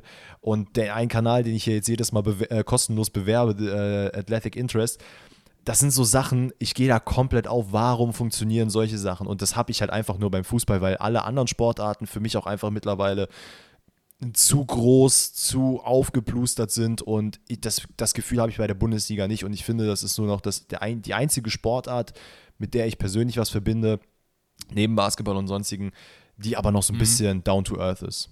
Ja, voll. Ich glaube bei mir, warum das nicht so die emotionalste Connection mehr ist, ist, weil ich halt auch eine riesenlange Pause zwischendrin hatte. Ne? Also ich habe halt wie Danny eigentlich auch immer gespielt, seit ich gefühlt äh, stehen konnte, als ich klein war so. Und habe halt aber dann im Alter von so elf, zwölf so halt das einfach verloren. Also ich bin dann irgendwie aus dem Verein ausgetreten, weil ich auch in der Mannschaft äh, ein bisschen gemobbt wurde damals. Das war, hatte ich ein bisschen Probleme als Kind somit. Äh, und habe dann angefangen halt Tennis zu spielen, Judo zu machen, andere Sachen so. Und danach halt dann, habe ich mich halt dann eher so ein bisschen, weiß ich nicht, zocken, League of Legends und sowas zugewandt und habe halt auch, weil ich weiß nicht, wie oft mein Vater gefragt hat, ey, sollen wir das in das Spiel schauen? Ich habe mir halt so dachte, in meinem dummen Teenager-Hirn so, boah, kann ich mir halt geilere Sachen vorstellen, ne, als dann meinem Vater zu verbringen. Mittlerweile ist es komplett anders natürlich. Ähm, aber dadurch. Und dann bin ich halt auch wieder zurückgekommen durch ich weiß gar nicht, wodurch so, ich bin irgendwie so reingerutscht durch diese ganze Videos machen und so weiter und so fort. Und deswegen ist halt so dieses Emotionale vielleicht bei mir so ein bisschen weg, weil es halt nicht durchgehend halt ist wie jetzt bei dir. Ähm, und deswegen weiß ich auch manchmal irgendwelche Spieler nicht, die halt irgendwie, weiß ich nicht, 2012 oder so gespielt haben, mhm. weil ich da einfach nichts äh, äh, mit am Hut hatte. Aber ja, sehr, sehr geile Frage vom, vom lieben Timmy. Weiter geht's mit der Frage vom Eduardo. Es ist CL-Finale. Wir machen das entscheidende Tor in der letzten Minute. Was ist unser Jubel? Boah, das ist eine geile Frage. Das ist eine sehr geile Frage. Ich bin, glaube ich, also generell, wenn ich äh, äh richtig Fußballprofi wäre, ich wäre, glaube ich, nicht so der Jubler. Also, ich würde mich jetzt nicht sehen, irgendwelche Tänze machen oder 400 Gesten in die Kamera zeigen. Ich würde, glaube ich, so gefühlt generell eigentlich eher so jubeln wie Gerd Müller früher. Einfach Handy in die Luft und geil so. Mhm. Das wäre halt so mein Ding. Aber ansonsten ein Jubel, den ich sehr, sehr nice finde, ist Herz. Ähm, also dieses Herz zeigen, was auch hier äh, die Maria macht, Goretzka gemacht hat beim Spiel gegen Ungarn und so. Ich weiß, ich bin einfach äh, ein sehr Liebe muss nach draußen gehen, Mensch. Und das ist so mein Jubel. Aber, und ich glaube, wenn ich Fußballprofi wäre, würde ich auch, glaube ich, mit meinen Aussagen, mit meiner Art, wie ich halt den Fußball so sehe, das ist ja nicht, nicht so common, das ist ja nicht so normal, weil viele ist, haben halt diese emotionaleren Herangehensweisen, mhm. ich halt gar nicht, würde ich, glaube ich, auch viele Hater anziehen. Und das wäre bei mir der Silencer, Leute. Ganz ehrlich. Silencer ist sehr wild. Silencer in der richtigen äh, Situation im CL-Finale. Leute haben vorgeschrieben, ey, der Typ mag doch gar keinen Fußball, was ist das für ein Larry? Und dann machst du das entscheidende Tor und gehst einfach zur Kamera und machst einfach den hier. Das ist schon geil. Das ist krass. Das hätte ich, bei dir, hätte ich jetzt bei dir nicht gedacht, dass du das machen würdest. Aber ich weiß nicht, ich würde es schon fühlen. Ähm, ich muss tatsächlich sagen, ich habe so drei Herangehensweisen. Einmal, ich könnte meinen Jubel machen, den ich halt damals in der Kreisliga auch immer gemacht habe. Das war der Gabriel Jesus-Jubel, also immer mal ans Handy gehen. Ähm, oder oh, den fühle ich ehrlich gesagt null. Oder ey. aber die Basketballreferenz mit äh, Dame Time. Also Damon oh, Lillard hat ja. jedes Mal so, als hätte er, also als würde er so auf seine Uhr kleckern mit einem Finger. Das hat er gemacht. Aber ich muss schon sagen, ich fühle den Bellingham-Jubel sehr, sehr krank. Dass du einfach vor die Fans gehst und einfach deine Arme spreizt und einfach nur, ja Mann, das, wir haben es jetzt, jetzt geschafft, macht. Das wäre krank. Und natürlich, wenn ich Fußballer wäre, habe ich halt auch einen Adonis-Körper. Da würde ich ja. mir auch wahrscheinlich, würde ich mich nicht zurückhalten können, dass ich einfach mal das Trikot wegschmeiße und das dann mit dem Bellingham-Jubel mache. Das, das, Ding ist, Danny hat ja noch jetzt einen Adonis-Körper, ja, er sagt es nicht. ähm, ich überlege, was mir noch einfällt, was ich auch sehr cool immer fand, ist so ähm, Klose, also Salto. Fand ich bei ihm immer ultra geil, weil du das auch mit ihm verbunden hast. Und ich glaube, das ist auch nicht so schwer zu lernen. Also, das, ist, das ist das größte Problem, was ich hätte. Ich hätte nämlich übel Schiss, dass ich das verkacken kann. Also ich bin mir extrem sicher, dass wenn ich mich jetzt. Okay, ist das jetzt ja. eine Videoidee? Ja. Dass wenn ich mich jetzt. Was ist eine gute Zeit? Vier Wochen? Ist. Ja, ist eigentlich sogar zu viel, oder? Eine Woche reicht doch, oder? Du bist halt 4,20 Meter groß und du weißt, dass es ein bisschen schwieriger für dich ist. Weil du musst deine komischen langen Schlagsbeine einmal komplett rumbekommen. Miro Klose war ein bisschen kleiner. Pass auf. Zwei Wochen, dann kann ich Salto. Ist mein Call. Wow. Ich weiß noch nicht, ich weiß noch nicht, wann ich, wann ich, wann ich losmache, aber das ist eine Videoidee, die ich jetzt habe. Und ich bin mir sicher, dass man das hinbekommt. Also vorwärts, ne? Nicht, also rückwärts ist auch cool, aber ich würde, glaube ich, vorwärts machen. Ah, okay, du, du nennst bitte den Start-Call, wann du das anfängst zu trainieren. Okay. Und wir, wir ziehen das durch, nicht so wie unser Sprintduell. Du willst es auch machen, oder was? Nein, ich mache keinen Salto. Ich habe keinen Bock darauf. Ich werde mich da zu dumm anstellen. Aber ich kann Rückwärtssalto auf dem Trampolin. Das kann ich auch. Also Aus vorwärts, rückwärts. Äh, nee, mit, mit Hochspringen halt auf dem Trampolin, klar. Da kannst du so easy so, dass die Beine auch so richtig geil rüberschlachsen, so richtig so edel. Oder Also machst du dann so, so einen Vergrüpfer nach hinten? Ja, ja, eher so. Also okay. eher so Larryhaft. So. Okay, äh, das, das, das behalten wir mal im Hinterkopf. Ich will nicht bekannt sein als Schwätzer, weil das bin ich nämlich eigentlich nicht. Wir gucken mal. Ähm, und wir haben noch, haben wir noch Fragen? Genau. Marc hat noch eine Frage eingesendet. Werdet ihr die U21M verfolgen und im Podcast darüber reden? Ähm, ich würde sagen, jein. Also wir werden jetzt nicht jedes deutsche Spiel analysieren, links und rechts, aber ab und zu wird es bestimmt mal reinkommen. Deutschland spielt, glaube ich, gerade, müsste die erste Halbzeit vorbei sein, während wir aufnehmen, gegen Israel. Es sind einige sehr, sehr interessante Spieler dabei, unter anderem auch dein Boy Mukoko, soweit ich weiß. Wir haben Henning Matriciani, den Ballon d'Or-Gewinner auf Schalke am Start. Wir haben äh, hier Atobolo im Tor, es sind viele, viele coole Leute. Also da werden wir auf jeden Fall mal ab und zu drüber reden, bin ich mir sehr sicher. Ähm, und ja, verfolgst du es wahrscheinlich dann auch, ne? Ja, auf jeden Fall. Speaking of, äh, steht gerade 1 zu 1 und wer hat's geschossen? Bissek hat das Tor gemacht. Auch ein Mann, der Oh, sehr den- interessant sein könnte für Den finde ich die auch Zukunft. extrem geil. Den finde Ja. ich auch extrem geil. Ähm, ja, und dann haben wir noch eine Frage vom Timo. Das ist die Frage, die den Podcast heute abrundet. Und der fragt: Was haltet ihr von Reisen ins Ausland, zum Beispiel in die USA, am Anfang der Saison zur Vorbereitung? Und äh, ich kann ja mal anfangen, wenn, du, Mhm. wenn das okay ist.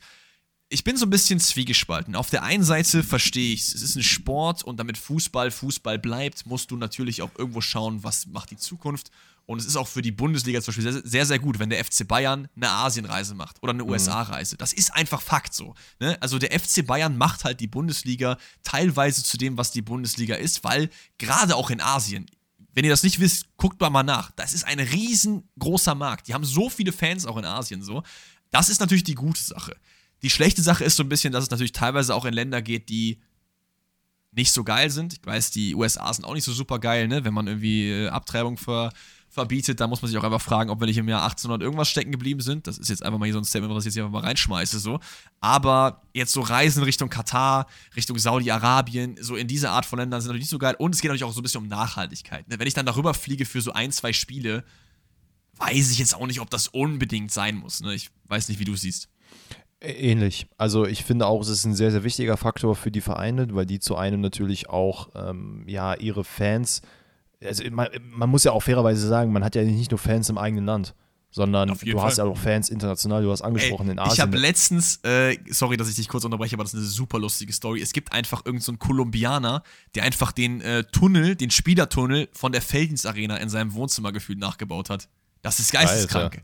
Das ist so lustig, einfach so Schalke-Fan in Kolumbien. Krass. Ich glaube, es war Kolumbien.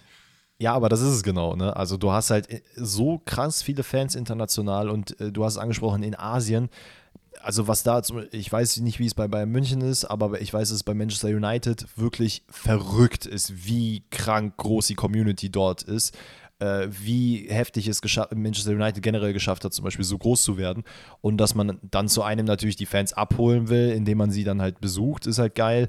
Ähm, natürlich ist es auch eine Form von Trainingslager. Und dann könnte man auch kritisieren, warum muss jetzt, weiß ich nicht, Borussia Dortmund in die Schweiz zum Trainingslager, warum muss Bayern München nach Katar zum Trainingslager, keine Ahnung, solche Geschichten. Das sind halt Sachen, da kann man natürlich Fragezeichen hintersetzen. Ähm, andererseits rein aus Kopfsicht ist es, glaube ich, nicht verkehrt, wenn du weißt, okay, ich hole jetzt mal die Truppe zusammen und die verbringen mal eine Woche miteinander oder zwei oder drei, machen da Trainingslager, gehen auch mal auf Erkundungstour, auch gewisserweise Urlaub für die bis zu einem gewissen Grad ist. Ich finde natürlich aus Nachhaltigkeitsperspektive ist es ja, ein bisschen fragwürdig, aber grundsätzlich für den Fußball und auch für die Liga und die einzelnen Vereine ist es schon nicht verkehrt, dass sie das machen. Und ihr dürft natürlich auch nicht vergessen, das ist natürlich auch extrem äh, äh, geil. Ich weiß nicht, wie alle, das, es haben auch ewig viele Leute gefeiert, als jetzt hier die NFL ihr erstes Spiel in Deutschland ausgetragen hat, zum Beispiel. komplett. Das ist natürlich auch für Leute, wenn ich jetzt in äh, Japan sitze oder in, in China oder so und ich fühle halt den FC Bayern, das ist halt mein Club so und ich kann die ja nie sehen, außer ich kaufe mir irgendwie ein 2000 Euro Flugticket, was ja auch für viele Leute, auch für mich eingeschlossen, dich natürlich auch extrem viel Geld hat, ist so für so ein Event. Ähm, und das ist halt dann cool, wenn die Ich halt mal hatte- vorbeikommen. So, ne? Ich hatte zum Beispiel das gleiche mit der NBA, als damals LeBron James, ich weiß gar nicht, in welchem Verein er damals gespielt hat, dass die nach Deutschland, ich war es Miami, als er damals auch da war. Auf jeden Fall kamen die auch, nee, nicht nach Deutschland, nach äh, London.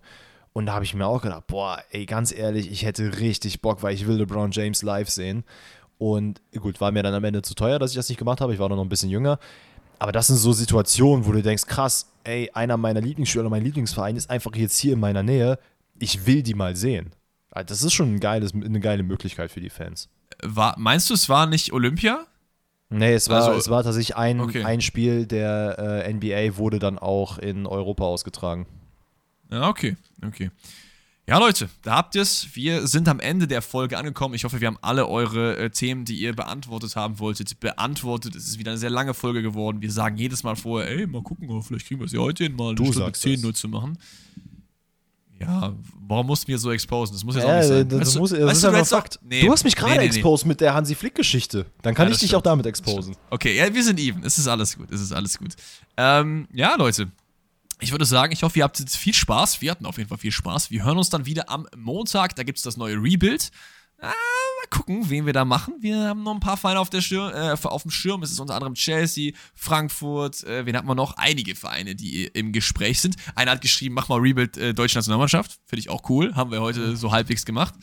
Ähm, und bis dahin, bleibt safe. Habt einen schönen äh, Tag, schönen Abend, schöne Woche, was auch immer. Wir sehen uns und hören uns. Ciao, ciao. Tschüss.